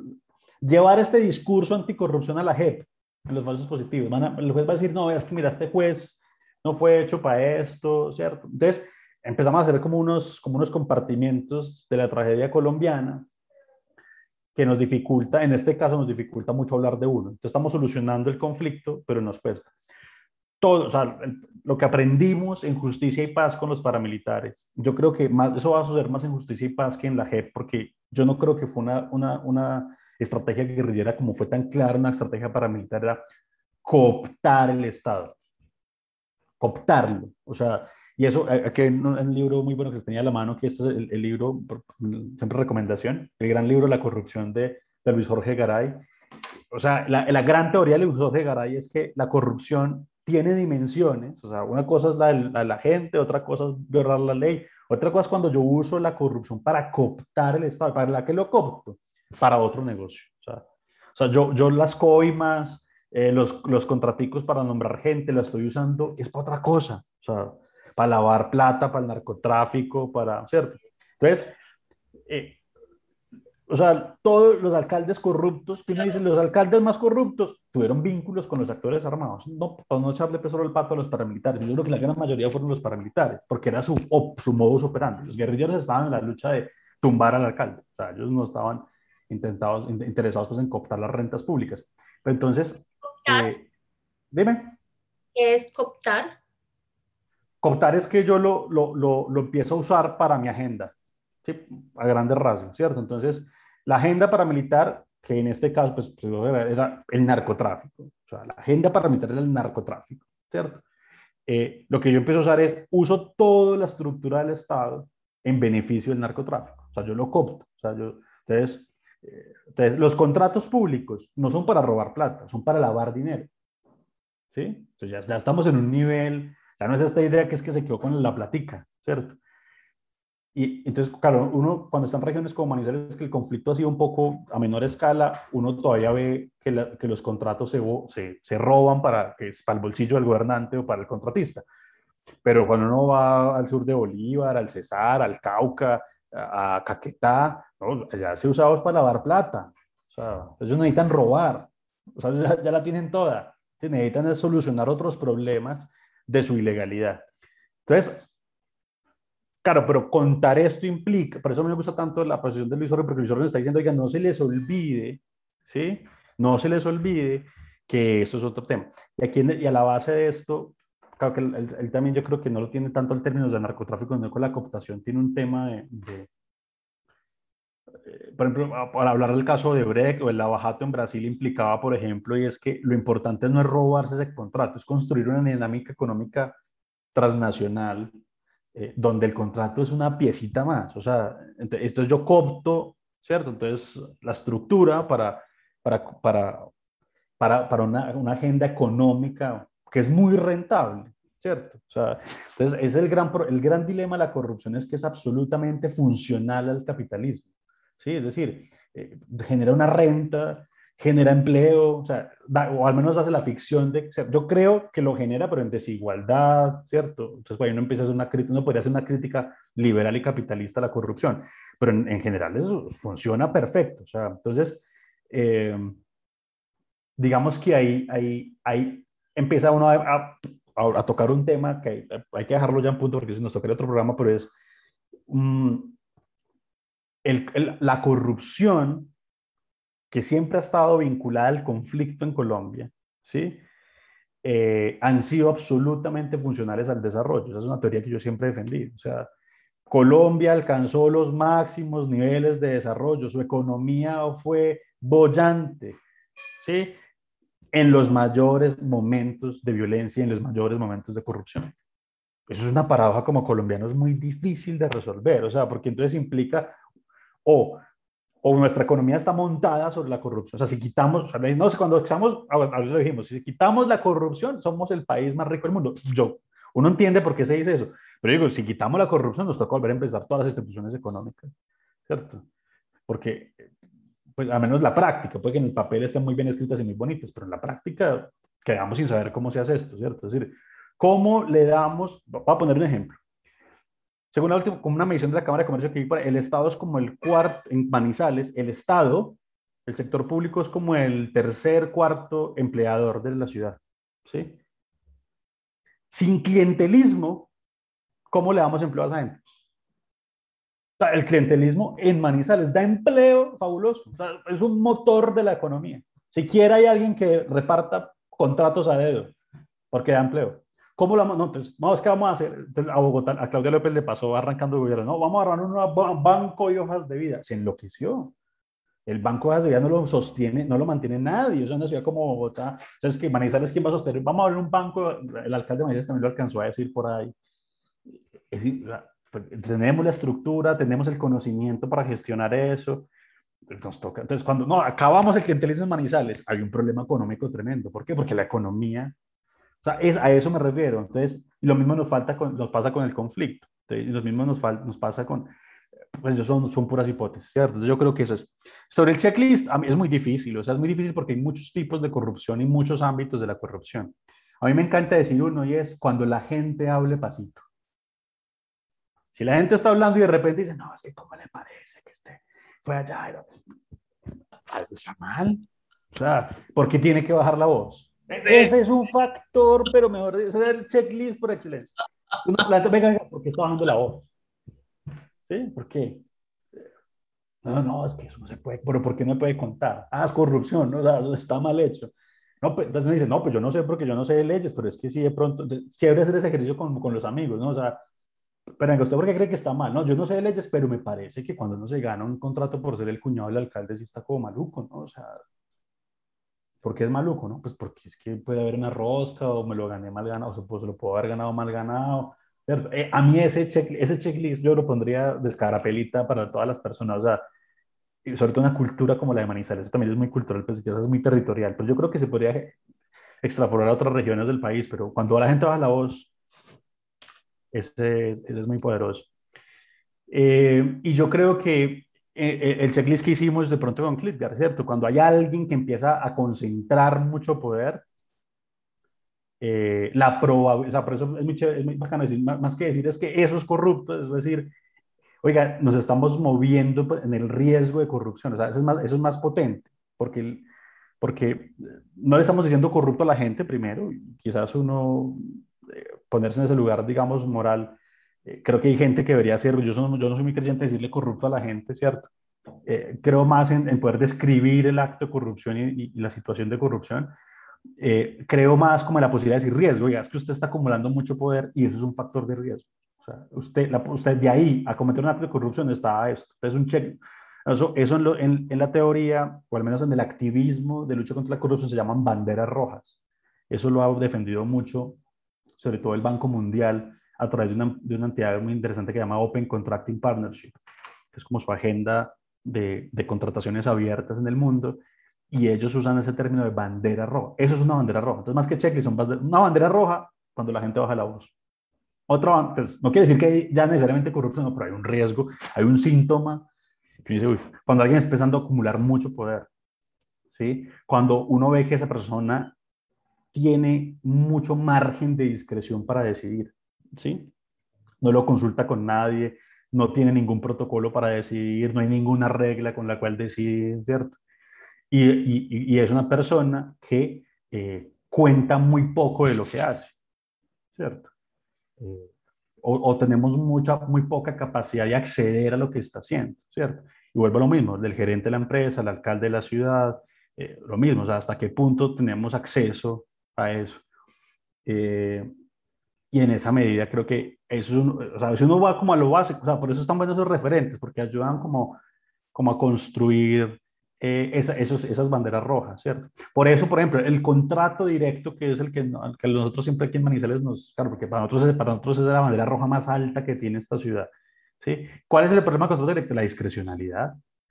Es que el, el, quien da el contrato tiene mucha discreción de decir a quién contrata. Entonces, contrata para, para que le den votos, o contrata para que le den plata, o contrata para... Entonces, venga, mejor que quitemos esa discrecionalidad o bajémoslo un poquito, ¿cierto? Usted, el 90% de los contratos los está entregando con esa discreción. Entregue al menos la mitad, el 50%. Si quieren 50, porque es que hay unas actividades, no, yo acepto eso, hay unas actividades económicas que requieren ser muy rápidas y no podemos licitar todo, ¿cierto? Lo mismo que en las empresas privadas, no todo pues se puede me dicen, no, es que en la economía, es que en el sector privado todo tiene que ser directo. No sé, ¿cierto? Ya, ya eso está un poco revaluado. Milo, como no pudo estar, nos dejó una preguntita para Camilo. Y es, eh, ¿tú crees que llegaremos a prácticas no corruptas? Sí, sí, yo creo que sí. O sea, eso, obviamente si uno se mete en eso es porque tiene cierto optimismo de que las cosas van a cambiar. Y yo creo que las cosas han ido cambiando. O sea, eh, o sea, lo que uno no puede pretender es que, o sea, lo que yo sí creo que no vamos a encontrar nunca es decir, pues que ya no va a haber un solo corrupto, ¿no? Eso no lo han logrado ni las sociedades más desarrolladas. Yo, yo lo que me sueño quizás es que lleguemos como a factores de prevención tan potentes que sea muy fácil darnos cuenta que están allí, o sea, que, los, que el corrupto está allí, y, que, y, factores de prevención tan potentes de, de, que los corruptos les quede cada vez más difícil, ¿cierto?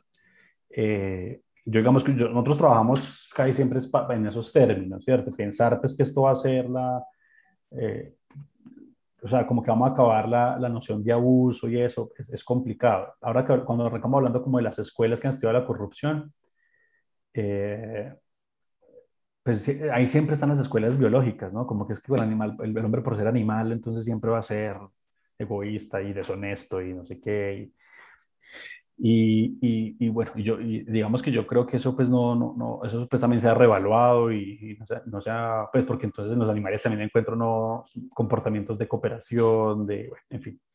Entonces, eh, no es tan cierto, pues mismo lo han revaluado.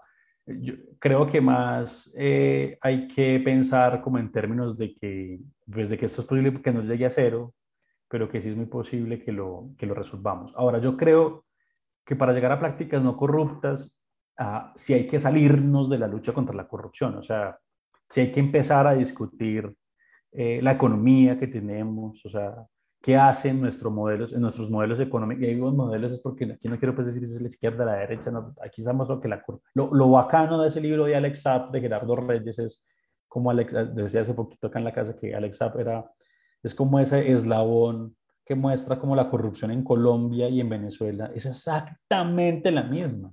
O sea, hay vale o sea, pero entonces algo tienen nuestros modelos económicos que, que invitan a eso, ¿no? Nuestros modelos, entonces lo mismo, les de educación, nuestros modelos de, de, o sea, hay que irnos a, hablar de política, o sea, hay que irnos a hablar de ideología, hay que, ir, hay que ir a hablar de filosofía, yo creo mucho en eso, para, como para llegar a esa posición, pues, como en prácticas no corruptas, ¿no? Yo creo que en la lucha contra la corrupción podemos llegar a, podemos llegar a herramientas de prevención y de sanción muy potentes que hace que cada vez sea más difícil y que cada vez sea menos. Pero, pero bueno, pero, pero, no, pero, pero creo que ya llegar a esos niveles, creo que es volver a lo lindo de pensar en términos de la utopía de la filosofía y de la utopía de la ciencia política y de, ¿cierto? de los modelos políticos económicos, que la corrupción tiene que también ponerse a discutir eso. O sea, yo, a mí, cuando yo digo que, que creo que la paradoja es que mientras más corruptos, más desarrollo hemos conseguido en Colombia, pues en el, fondo hay una preocupación del, del, modelo económico, del modelo político, el, ¿cierto? Es, es invitando a que, la, a que la corrupción no se piense solo en esta lógica, esta formulita de, de que sirve más de checklist y, y de, de, entender mejor, pero, pero que a la base nunca podemos renunciar a esas discusiones. Yo, yo, es que, yo, yo odio esas, no, es que ya, no, pero es que de, economía sí discutimos, o sea, el modelo económico sí no se puede discutir. No, pero ¿cómo así? ¿Por qué no? No, es que el sistema democrático electoral no se puede discutir. No, a ver, ¿por qué no? Entonces, yo creo que por ahí es más esa respuesta, creo que es hacer otro programa de, ya filosofía. de hecho, todos los programas que ustedes llevan tienen que ver con eso. No, pues primero que todo, qué dicha que nos abras la puerta para volverte a invitar. Eso me encanta, pues que ya estés planeando volver. Eh, y a mí, a mí me gustó mucho lo que hablaste ahorita de la transnacionalidad.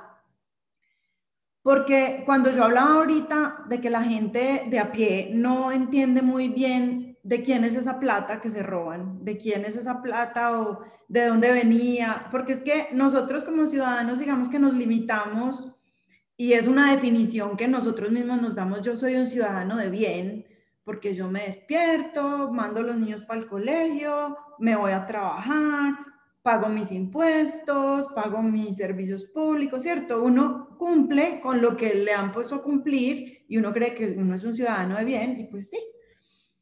Pero uno no sabe la plata que tú pagaste en impuestos es para qué, la plata que tú pagaste en servicios eh, públicos y la sobretasa es para qué, ¿cierto? Y ni nos ponen y nos ponen cosas para pagar y nosotros pagamos muy juiciosos y decimos, ah, es que hay corrupciones que se la roban, es que, pero no tenemos ni idea ni para quién era esa plata, si era para mí, si era para algo que a mí me iba a servir, si era para los campesinos, si era, ¿cierto? Yo creo que eso es como muy vago, entonces la gente como que no sea persona, como que no sea propia de esos dineros, no tiene sentido de pertenencia, esa plata es mía, es que las instituciones trabajan para mí, es que los militares y los policías trabajan para mi seguridad, eh, es que la, Procuraduría trabaja para mí, me está representando a mí para que el presidente no sea corrupto, ¿cierto? Como que no nos apersonamos de que estamos pagándole a una cantidad de instituciones y de servidores públicos para que nos, para, para nosotros, ¿cierto? Y con la transnacionalidad yo pienso que pasan dos cosas. Una, pues que menos nos apersonamos de eso, porque entonces Odebrecht, esa plata era para quién, quién es el que se gana eso, qué país es el, dueño de eso. Y otra cosa que me parece que es positiva con lo que acabas de decir es que también nos estamos eh, conectando con las prácticas anticorrupción de otros países. Y les voy a contar un caso muy específico. Eh, mi esposo trabaja en la industria del cannabis medicinal en Colombia, eso eh, empezaron a dar licencias, empezaron a dar un montón de cosas eh, y digamos que ahorita todo el mundo está como con ganas de meterse en eso, pero lo que la gente no entiende es que eso es un negocio transnacional, ¿cierto? O sea, el negocio como tal, verdadero, no el de vender pomadita pues para el dolor de espalda, sino el de de verdad producir eh, extractos para hacer medicinas, bueno, eso es un rollo todo largo. Eso es un negocio transnacional. Y uno de los mayores obstáculos que ha tenido esa industria es, pues primero la sobornadera allá en Colombia de funcionarios públicos y segundo que en Estados Unidos el cannabis no es legal. Federalmente el cannabis todavía es ilegal. Entonces, con Estados Unidos no se puede hacer negocio. Y los bancos de Estados Unidos son partners de bancos en Colombia. Entonces, abra pues una cuenta de los bancos. Los bancos dicen, no, no porque los, los gringos nos paran. Entonces nos estamos ya sometiendo, esto pues era como para contextualizar lo que les estaba diciendo, ya nos empezamos a someter a prácticas anticorrupción, antilavado en otros países que son muy estrictas y que, a y que nosotros no estamos acostumbrados. Porque aquí tú le pagas a un funcionario público tanta platica y te da la licencia, te da el permiso, te da lo que no sé qué, ¿cierto? En otros países no. Pero me parece que eso puede jugar también en beneficio de las prácticas anticorrupción en Colombia. A mí me parece que yo trabajé en una empresa de la Federación de Cafeteros eh, muy chévere. Me, me, encantó trabajar allá y lo que más me gustaba era que ellos tenían muchas certificaciones internacionales y se regían mucho por esas normas, por las normas de la Unión Europea, las normas de Japón. Y yo no estoy diciendo que sean comunidades donde no haya corrupción, pero las normas anticorrupción y antilavado son muy estrictas, son muy difíciles de, de, de saltar. Entonces, digamos que esa transnacionalidad yo pienso que también nos va a ayudar un poquito. Yo me resisto a que quede en el ambiente que uno no puede crear empresa en Colombia. no, no, no, va contra, va contra todo lo que yo creo y lo que pienso. Y es que, pero tengo que admitir una realidad. Cuando un emprendedor llega a mí y lo que quiere es que su cliente sea el Estado, yo generalmente lo, de alguna manera le muestro como la complejidad de que el Estado sea su cliente. Entonces, digamos que ahí entro a jugar con un concepto que dijo Camilo y es el monopolio. O sea, si usted solo tiene un cliente y es un cliente tan, tan exageradamente complejo, pues usted se está metiendo en un lío en, en básicamente en un proyecto casi inviable. Si usted definitivamente quiere servirle al Estado y quiere solucionar uno de los problemas del Estado, porque por ahí es donde tienen que empezar todos los emprendimientos, cuando usted encuentra un problema que nadie ha solucionado, entonces está perfecto. Lo que pasa es que a usted le toca meter un grado de innovación increíble porque, porque, y casi que ser único en el mercado casi que ser único en el mercado, porque donde usted se empiece a meter en un emprendedor no va a tener y preferiblemente que no tenga una capacidad de riesgo, digamos, de invertir el dinero que se tiene que invertir para hacer lobby, para pagar coimas, para ta, ta, ta, ta, ta, ta, ta. O sea, eso es básicamente nacer una empresa inviable, hacer nacer una empresa inviable y de eso no se trata el emprendimiento. Entonces, si usted se mete en una camisa de 11 varas de ese calibre, pues déjeme decirle que está acabando con los principios del emprendimiento y si se va para una institución que pueda asesorarlo, seguramente va a sacar su proyecto adelante, tal vez no como lo está manejando hoy en día, pero estoy segura que lo saca adelante, ¿cierto? Entonces, digamos que, que también es parte como el desconocimiento de los emprendedores de, de cómo manejar sus clientes y clientes tan complejos como el Estado en Colombia, porque usted no puede conocer la realidad de los mercados en los que se mete. Lo segundo es que yo estoy, soy una absoluta convencida de que la educación sí hace la diferencia eh, y que hay que tener cobertura y calidad de educación. Puede que no sea la solución a todo, pero sí me parece que hace la diferencia. Y más en un país como Colombia, en donde, en donde los niveles de educación y en donde la cobertura de educación, pues digamos que está, eh, no, sé, no sé qué adjetivo ponerle a eso, pues, pero yo creo que todos me entienden. Y lo último es que, y ahí va, la, a marcar mi pregunta, eh, yo soy una persona absolutamente optimista y necesito ser así, pues para tener salud mental. Hay gente que vive con salud mental siendo pesimista, yo pues no soy de esas, ¿cierto? Entonces, a mí, digamos, en estos programas, cuando usted empieza a hablar de la realidad de Colombia, eh, ay, a mí me queda una angustia existencial que me supera y yo no, no, o sea, siento que hay que dejar como una puerta abierta a la esperanza, ¿cierto? Pero yo no tengo acceso a ninguna de esas esferas. Yo soy una ciudadana del normal que quiere contribuir de alguna manera a que la corrupción en Colombia se acabe, pero con con lo que me han dicho no veo cómo colaborar. ¿Cierto? ¿Por qué? Porque estamos hablando de esferas en las que yo no tengo ningún tipo de relevancia. Entonces mi pregunta hacia Camilo es, bueno, ¿y entonces los ciudadanos del normal qué hacemos? Los ciudadanos de a pie, ¿qué hacemos? Eh, bueno, para empezar por la Diana, a ver, el tema transnacional sí ha ayudado mucho.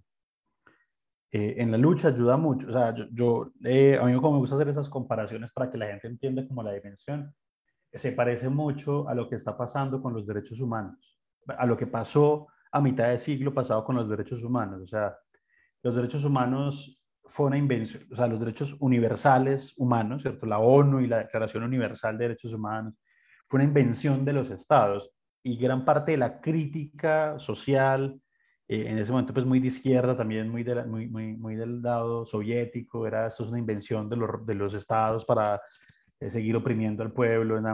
Pero la evolución, ahí hay un libro muy bacano, otro libro que lo tengo acá a la mano, también por la Javeriana, se llama La Última Utopía, los derechos humanos en la historia. ¿sí? Eh, ese es de, de, Samuel Moín, que es un profesor de Harvard, y lo tradujo un profesor que yo tuve en la Javeriana muy, muy bacano. Y él, hoy en día se llama Jorge González y él, es profesor en los Andes. Y eh, lo que pasó es que terminó empoderando un montón de agendas sociales. ¿sí? Lo que fue una declaración universal. Hoy en día, quienes más usan las declaraciones y los instrumentos internacionales, pues es la primera línea para traer la CIDH, ¿no? Es la, los periodistas para traer la CIDH. O sea, fíjense cómo el, el, sistema universal transnacional, para así decirlo, de derechos humanos, eh, pues ayuda a empoderar sobre todo las discusiones internas, ¿cierto? y, sobre todo con estados que, que son tan proclives a, violar esos estándares internacionales. Eh, claro, por una cosa muy sencilla y es que generalmente los autoritarismos pues tienen que empezar a violar y, entrar en tensión con esas, y entonces en países autoritarios como América Latina y, bueno, y otras regiones pues eh, tienden a hacer eso. Y entonces con, con, los instrumentos de lucha contra la corrupción, creo que hacia los años 90 para acá, quizás desde la declaración de, de, lucha contra la corrupción de la ONU, que fue por esa época de los 90, arrancando los 2000, que no me acuerdo bien la fecha, eh, si empieza como todo un instrumento, entonces ya la CIDH, la Comisión Interamericana de Derechos Humanos metida en toda una agenda anticorrupción, el, y entonces, eh, digamos, primero arrancó como por esos eh, multilaterales más, más generales, después se mete como en los derechos humanos y ya empieza a ser como la, toda la agenda de desarrollo y cooperación. Entonces hoy ya los grandes agentes son la OCDE, el Banco Mundial, la CAF, eh, el BID, todos esos ustedes ven son eh, agentes que hoy ya están hablando de gobiernos abiertos, de rendiciones de cuentas, de, ¿cierto? Incluso financian proyectos en los territorios y bueno, va como todo. Por ejemplo, hoy en día toda, casi toda la agenda de, de, de, datos abiertos está muy financiada, en Colombia está muy financiada por la CAF, por el Banco Mundial, por el BID tiene algo, eh, en fin, entonces eso, y eso, claro, eso ayuda primero a que fortalece la capacidad del Estado para, para invertir y mejorar sus propios instrumentos y tener parámetros. Pero lo que iba con los derechos humanos es que la sociedad civil se, se empodera mucho. O sea, entonces yo, yo, yo, por ejemplo, en, la lucha contra la corrupción hay muchos sectores muchas vertientes, ¿cierto? Y hay unos muy, eh, muy, sectores muy de izquierda, muy críticos de lo que venga de la OCDE, de lo que venga del Banco Mundial, ¿cierto? Y y, un poco las reflexiones que, que, siempre yo invito a hacer es, sí, o sea, finalmente son instrumentos que son interpretables, obviamente en lo local podemos hacer interpretaciones, pero no es lo mismo yo confrontar a un alcalde, un gobernador, un presidente con, la, con el instrumento internacional en la mano y yo leyéndolo y leyéndoselo, interpretándoselo, que lo que se me ocurra. Y la corrupción tiene ese problema. Eh, Alejandro Gaviria tiene una crítica a la corrupción que yo detesto, a la lucha contra la corrupción que yo detesto. Es lo que quizás lo, lo que más nefasto me parece Alejandro. Y es porque él tiende mucho, claro, como fue, además que él, él, además tiene una forma muy, muy, muy, simpática y es hacernos creer que él no fue funcionario, que él no fue ministro, o sea, como si él no hubiera sido ministro, o sea, como si él no hubiera sido santo, o sea, una cosa muy loca. Pero entonces él, eh, claro, menos que lo sufrió en carne propia, entonces hay algo que él tiene muy cierto, o sea, aparte de una idea muy cierta, y es que la corrupción, eh, la palabra corrupción se usa muy indistintamente y, generalmente se usa para, para, con unas cargas políticas y para, pues se usa para hacer campaña, ¿cierto? Y entonces se vacía de contenido la lucha contra la corrupción para decir que la lucha contra la corrupción soy yo, entonces vote por mí. Y esa es facilísima de hacer, ¿cierto? Y eh, entonces, claro, uno puede tener dos opciones, o, o, o, estigmatiza la lucha, que es lo que siento que hace un poco Leandro Verde, porque entonces dicen, no, es que para ustedes todo es corrupción, todo es, todo, sí, todo tiene que ver con, o sea, sí, es que todo tiene que ver, o sea, a ver, es que estamos defendiendo lo público, estamos defendiendo valores comunes, ¿cierto?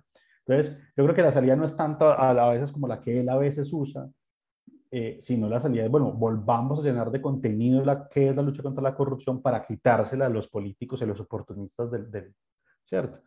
Es decir, los militares también dicen, lo, lo, vamos a poner ejemplo, los policías también dicen que en este contexto la protesta están defendiendo los derechos humanos. Claro que lo dicen, vaciado de contenido. O sea, para ellos los derechos humanos es una palabra vacía.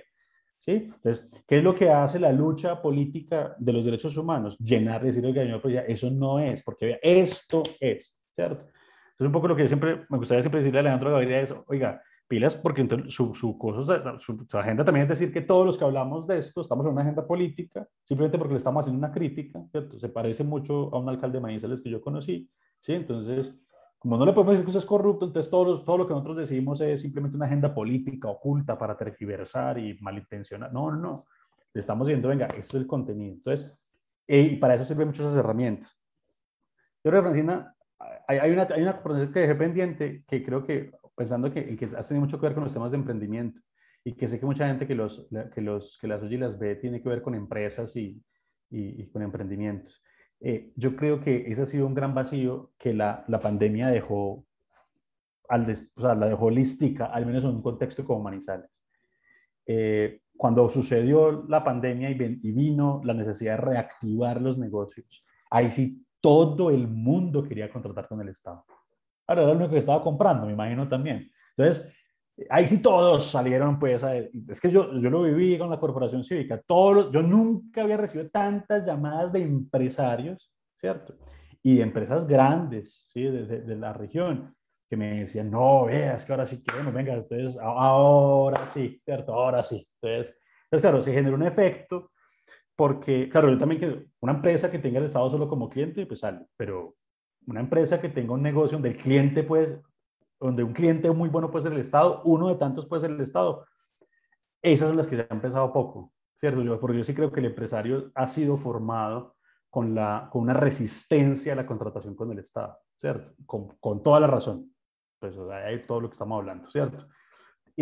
pero entonces esa resistencia no las hemos resuelto, y no las hemos resuelto conversándolas, formándolas, ¿cierto? Entonces les voy a poner un ejemplo.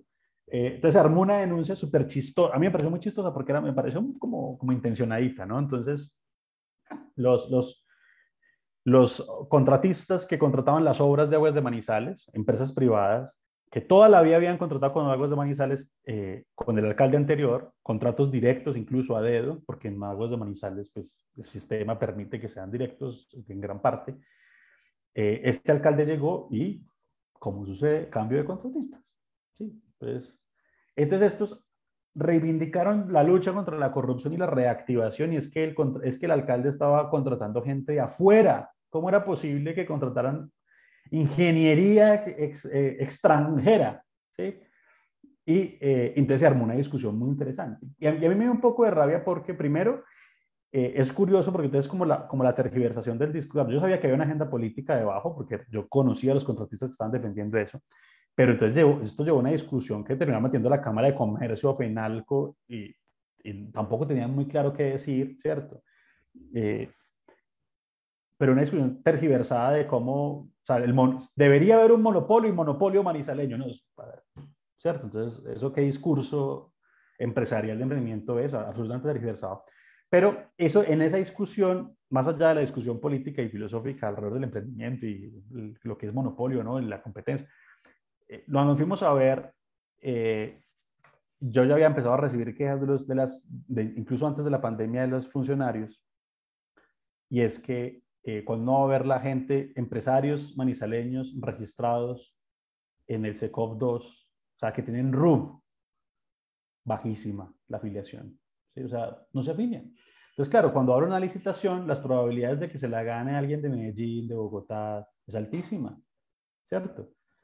Entonces, eh, nadie, entonces está bien que sea muy difícil, pero el Estado debería ser una opción. O sea, estudienla, y venga, la estudiamos, vea, ¿qué tiene que hacer? Tiene que sacar un RUP, es una mamera, sí, pero usted lo hace, ¿cierto?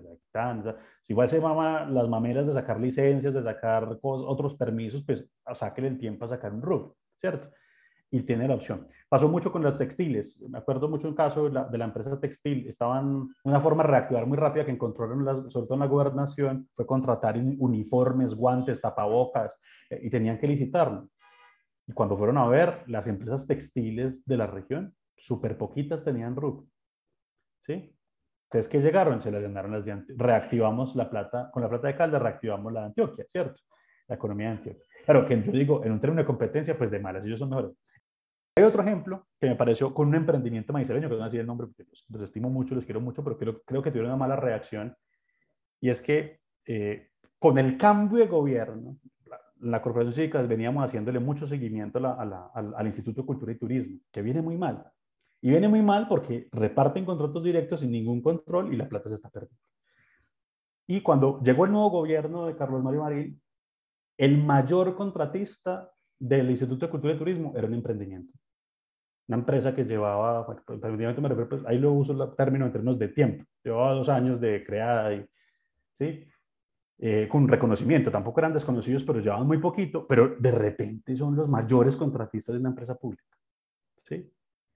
Y, esa, y esa nota la sacamos en La Patria. Oiga, el nuevo gran contratista del Instituto de Cultura es esta empresa. Muy normal, no dijimos, ahí no dijimos ni que había corrupción, no sé qué, no, son estos, téngalo ahí la llamada extrañeza que cómo sacábamos esa noticia, que cómo se nos ocurría que estamos mal. O el desconocimiento, sea, él no sabía que cuando uno hace un contrato público, uno se vuelve un personaje público. Su empresa se vuelve una persona pública. ¿Sí? Y entonces la extrañeza, la mala, entonces también, entonces para ellos no es que yo no estoy dispuesto a vivir esto. Bueno, pues no contrate con el Estado, porque es que aquí hay una regla, o sea, entonces lo que yo empecé a investigar es que hay como unos desconocimientos que se implica que yo creo que al menos en los emprendimientos, las empresas grandes pues tendrán que hacer otras conversaciones y ya tendrán sus dinámicas, pero los emprendimientos necesitan al menos una conversación sobre esto, ¿sí? Porque el Estado puede ser un buen cliente en muchos sectores, o sea, estamos, es decir, el PAE, uy, el PAE es un chicharro, no se vaya a meter ahí porque eso es una locura, pues, ¿cierto? Pero venderle uniformes a la alcaldía, o sea, si yo le hago uniformes a colegios, a empresas privadas, pues ¿por qué no poder hacer? Pero entonces nunca me... Y en un contexto de reactivación como el que estuvimos, pues, pues ahí sí se dieron cuenta que el Estado era, podía ser un gran cliente, ¿cierto? Entonces, claro, yo creo que la, la, corrupción, yo estoy contigo, la corrupción no tiene por qué alejar la generación de empresa, pero la generación de empresa tiene que ir con una conversación como esta, ¿cierto? Y además porque en la lucha contra la corrupción aprendimos, que, eso lo conecto, allá te voy dando tips para ti, Francina, que trabajas en emprendimiento, ¿qué puedes hacer? una conversación con emprendedores, de esto se necesita. Contratar con el Estado, ¿tal? Pero creo que eh, ahí vamos a pasar al otro, es un ciudadano del común, y es que, por ejemplo, los empresarios. No hay mejor veedor ciudadano que un empresario que participa en un proceso. Mientras más, entonces, ¿cuál es, la, ¿cuál es la filosofía de los que estamos en la lucha contra la corrupción? ¿Y qué es lo que detesta el, el funcionario público corrupto? ¿Sí? Que lleguen muchos a la licitación. Porque si llegan dos o tres, compramos el silencio de los, de los, del restante, de los dos restantes, ¿cierto? Yo se lo entrego a, a este y al otro los compro, les doy tres pesos y los compro. Pero si llegan 20, si llegan 25, si llegan 30, que es lo que está empezando a pasar en muchas, porque con el SECOP 2 ya es más fácil y bueno. Entonces lo que necesitamos son muchos empresarios participando, dispuestos a perder, que lo más posible es que pierdan, porque son procesos difíciles y, y, y la competencia está muy dura y, y, todo el mundo se quiere pelear al Estado como cliente, es un cliente muy, muy atractivo, ¿cierto? Entonces, pero que estén ahí, entonces se dan cuenta que son grandes veedores, ¿sí? Porque los que trabajamos en esto, no, primero no somos empresarios y no vamos a estar participando en los procesos, ¿cierto? Necesitamos gente que nos esté diciendo, pues, este proceso hizo mal, este se hizo bien, ¿cierto? Entonces eso, eso tiene que, eso, eso es como el sentido. Yo creo que en eso, eh, esto me lleva a pensar en qué podría ser un, un ciudadano del común y, y, no, yo creo mucho en algo que, que la corporación SICA viene defendiendo mucho y es la, lo que llamamos la, la veeduría de lo cotidiano sea, hay que dejar de pensar que para yo hablar de corrupción tengo que vestirme de veedor o de periodista. Es que, es que solo hacen son los periodistas y los veedores y, y pues yo soy un ciudadano. ¿cierto? No, no, no. O sea, eh, eh, la lucha contra la corrupción es un tema cotidiano. ¿sí? Y el mejor ejemplo que yo siempre pongo es, todos somos agentes de tránsito. Todos somos veedores de la calle. O sea, uno coge el carro, se para y empiezan a alegar con el semáforo, con el mal parqueado. Con... ¿Qué estoy haciendo? Veeduría. ¿Cierto? Veeduría. Entonces yo soy un buen, yo puedo ser un gran veedor cotidiano de la movilidad de la ciudad, ¿cierto? Es que este carro se para aquí todos los días, no sé qué, oiga, pues tengo la queja, eh, bueno, ahora con las redes sociales pongo la foto, me indigno, eso es muy poderoso, ¿cierto? Fíjense, Manizales con la liga peatonal que, que fundaron, eh, solo con, poniendo fotos de mal parqueados en Twitter, ya lo están sacando del estadio, ¿cierto? Entonces, Okay, y eso lo está, estoy seguro que eso es gente que está en el día a día, eso no es gente que se está de 24/7 defendiendo peatones, sino eso es empresario que va por la calle, toma una foto, universitario, toma una foto. ¿cierto? Entonces lo mismo, y a todos nos gusta algún tema, todos estamos muy cercanos a un tema, entonces en lo cotidiano creo que hay que empezarnos a poner el chip del control y de la participación y de, la, y de pedir información, ¿cierto? Perder el miedo a pedirle información a, los, a las entidades públicas, ¿cierto? Eh, entonces, pero yo le digo a la gente, arranquemos por lo cotidiano, lo que, lo que usted se mueve, el espacio público, el parque de la casa. Así, o sea, en los, en lo, yo siempre he pensado que los sectores quizás eh, de menos ingresos en Colombia es donde arrancan esas veedurías, esos liderazgos sociales. ¿Cómo es un líder social en Colombia? El que arranca por la finca, la de él, ¿sí? Y la del vecino, ¿cierto? Francia Márquez, entonces uno dice, Francia Márquez, qué dura, qué señora. Francia Márquez arrancó hablando de lo cotidiano, o sea, ella es veedora de lo que que su cotidianidad era una tragedia, pues, era una, eso pues no es el parque aquí en Manizales, pero, pero, pero bueno, pero, pero ella empezó hablando de lo que le afectaba a ella indirectamente y, y, y ella lo cuenta cuando menos pensó era líder social.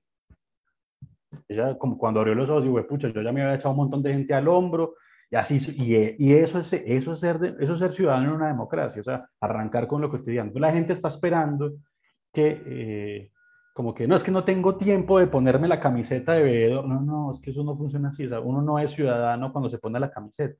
Eso es una. La otra que yo siempre invito es apoyar. O sea, hay gente en esto que está de tiempo completo. Por ejemplo, arrancar, el periodismo. ¿Sí? El periodismo necesita plata. Hay que darles, consuman periodismo, paguen la cuotica de la patria, de cuestión pública, de Noticias Uno, del medio que le guste, el que le guste, de semana, lo que quiera. ¿Sí? Pero eh, apoye, porque es que el periodismo sin apoyo va a ser muy difícil sostener una, una... Entonces uno desde el día a día que, oiga, Dese cuenta que este trabajo que muchos estamos haciendo, pues vale, necesitamos financiarlo, nadie se, va, nadie se va a hacer rico con el periodismo, se los aseguro, ni Sarmiento Angulo con el tiempo se está haciendo rico con el tiempo, no, o sea, nadie se va a hacer con el periodismo, pero necesitamos plata para poderlo hacer, Y lo mismo, las veedurías, entonces la corporación cívica todo el tiempo está diciendo, venga, denos plata, nosotros de tiempo completo tenemos a alguien pensando en esto, proponiendo cosas, estudiando, ese es el día a día. Yo creo que la corporación que ya lo sabemos construyó chévere con los mismos donantes como que nos aportan espacios en, que quieren discutir y aprenden y casi que aprenden con la misma organización cuando van a la asamblea de, de, de, donantes o cuando están en la junta directiva. Y así con este discurso le hemos llegado como los empresarios más jóvenes, ¿cierto? Hey, eh, intentemos. Y entonces, por ejemplo, es un privilegio que me dice les tengo una organización como esa, entonces hay que ir, en Cartagena está Funsicar, en, Pereira está Vigía Cívica, en todos lugares intentar unas organizaciones. Bueno, los temas que a uno le gusta, a mí me gustan los temas de, hace poquito, los temas nuevos que estoy trabajando ahora, que cambié de trabajo, de alimentación sana. Hay un montón de movimientos y la red papás y hágale, entonces apoya a esa gente, promuévalos, si necesitan plata, ayudémosle a conseguir, ¿cierto?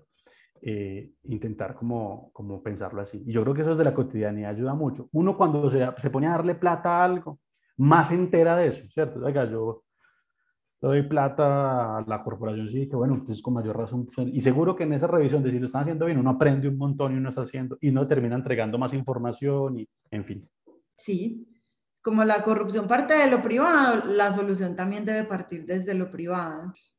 Había una pregunta que quedó en el tintero que Fran discutió con nosotros cuando estábamos discutiendo la estructura, que a mí me gustó mucho, antes para que no se nos vaya a quedar sin, sin, sin hacértela. Y es, ¿qué país ha sido capaz de, de revertir una situación tan compleja de corrupción como la de Colombia y yo diría que como todos estos países que hemos heredado pues esta historia colonial, porque es que tenemos una historia muy parecida y me da mucho pesar decir que Colombia, que Colombia, que Colombia, porque la verdad es que pues, Colombia es un país hermoso, la gente es hermosa y a mí me da, me da mucha tristeza que nos demos tan duro, porque son unas herencias que tenemos culturalmente desde hace muchos años y estamos metidos en ese sistema. Eso no nos quita la responsabilidad, pero pues digamos que, qué país ha logrado salir como de, este, de esta situación tan compleja que tiene, digamos, Colombia, por ejemplo.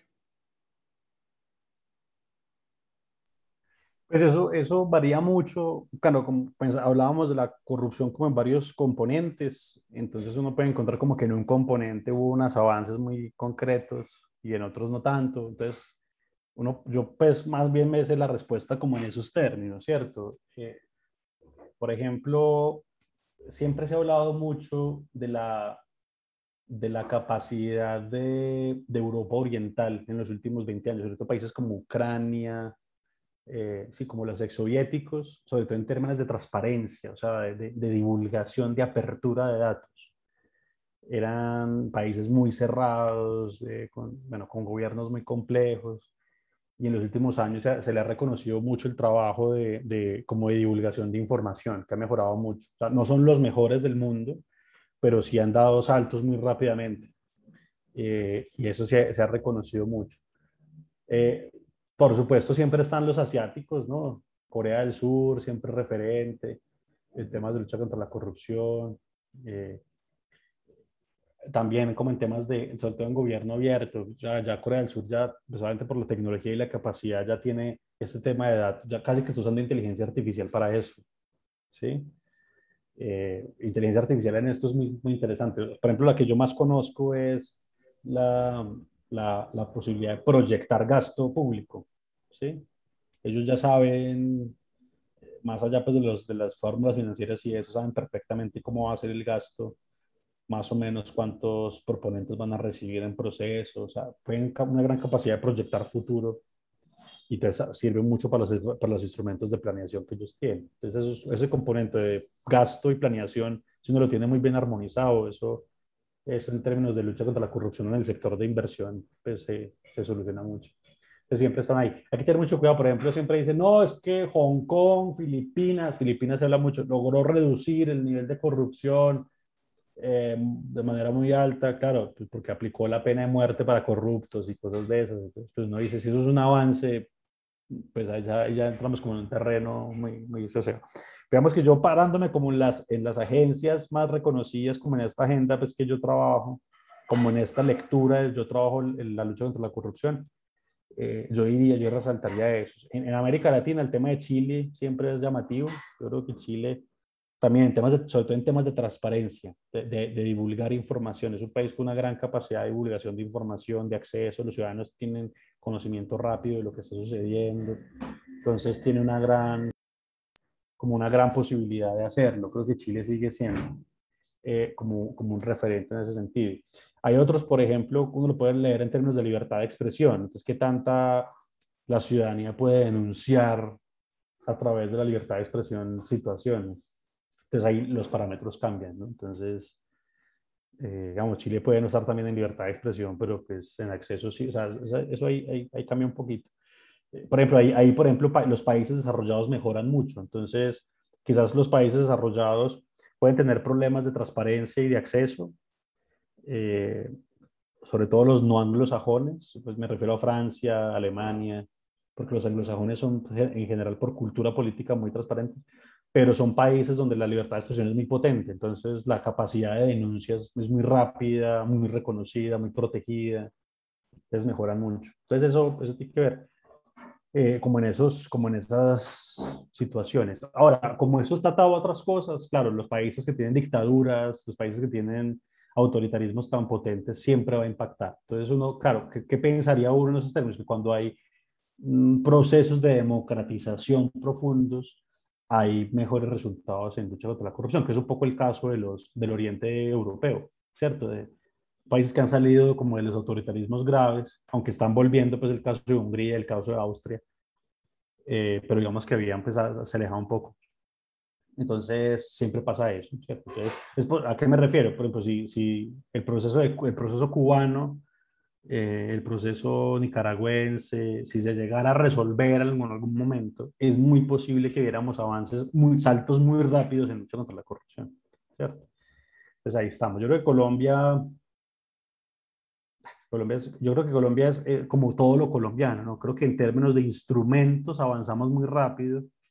Entonces hay ley de acceso, el, Colombia compra eficiente viene mejorando mucho su, su transparencia de contratación, eh, los, los gobiernos locales cada vez divulgan más información, pero, pero la aplicación siempre hay un montón de problemas, ¿no? Y, entonces eso, eso se, va, se va como tergiversando mucho.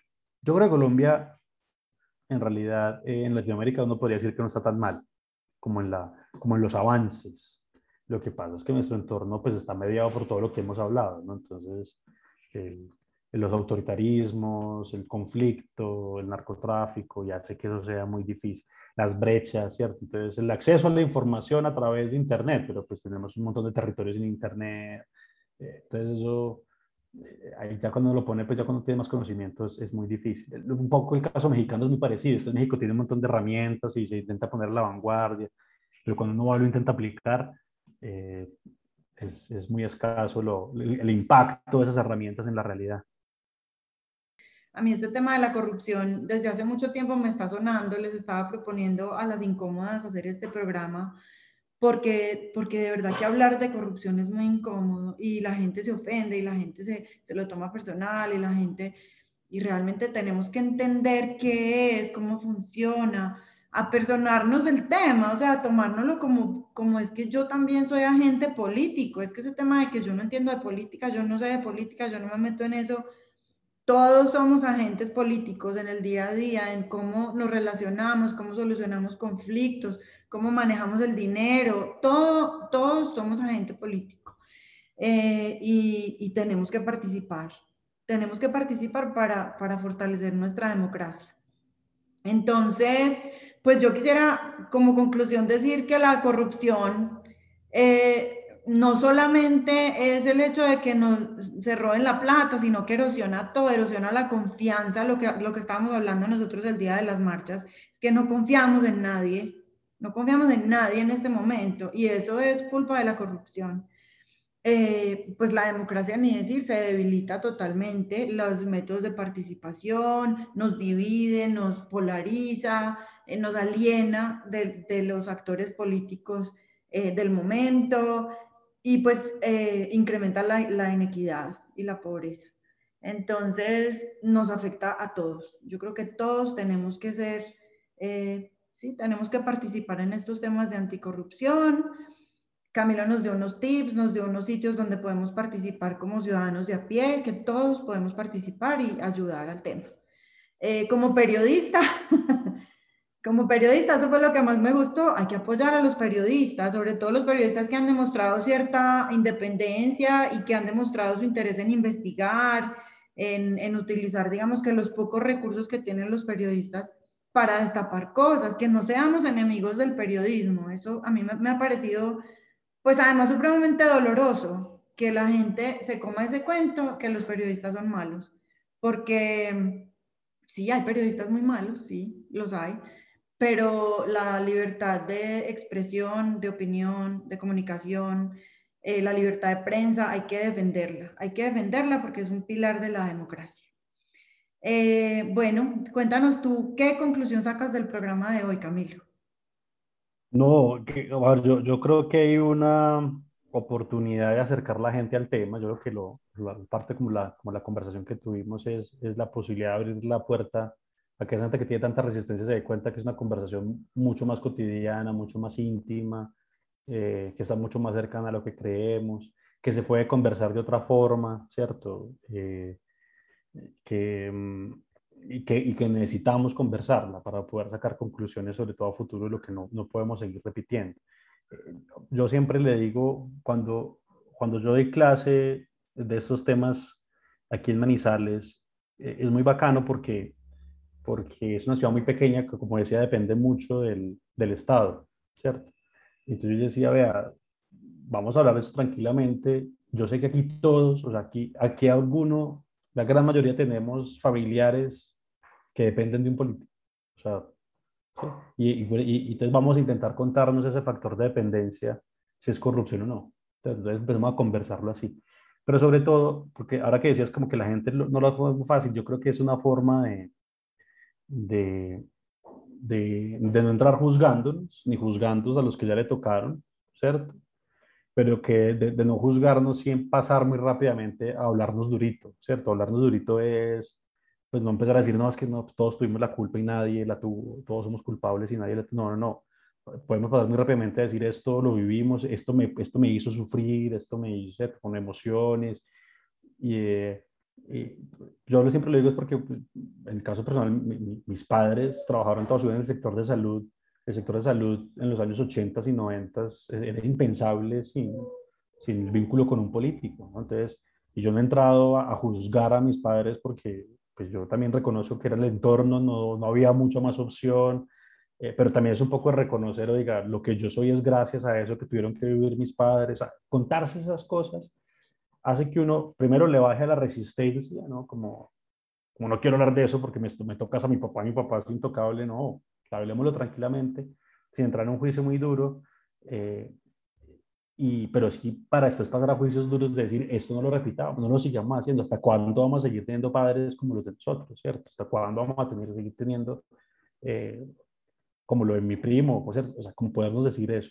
Entonces, a eso me refiero con no arrancar jugándonos tan duro, pero, pero sí después pasar muy rápido a, la, a, decirlo muy fuerte. Y yo creo que en esa ventana hay una, hay una oportunidad eh, muy general para que las cosas cambien. Mientras los expertos siguen hablando de lo que hay que, de, la ingeniería institucional y de la, qué normas son, sirven o no sirven, de que la fiscalía es capaz o no es capaz, eh, los expertos dirán eso, pero en la cotidianidad creo que contarnos eso permite que en las conversaciones alguien diga, uy, no, paremos, uy, esto está pesado, uy, no, venga, eso está mal, venga, inventémonos otra cosa, eh, logremos yo creo que eso eh, eh, en sociedades más pequeñas se logra fácil. pienso mucho, vivo muy esperanzado en ciudades como Manizales pequeñas que hablar con los empresarios que licitan con el Estado, uno los puede meter en un salón. Es real. O sea, uno de los empresarios manizaleños que licitan con el Estado los puede meter en un salón.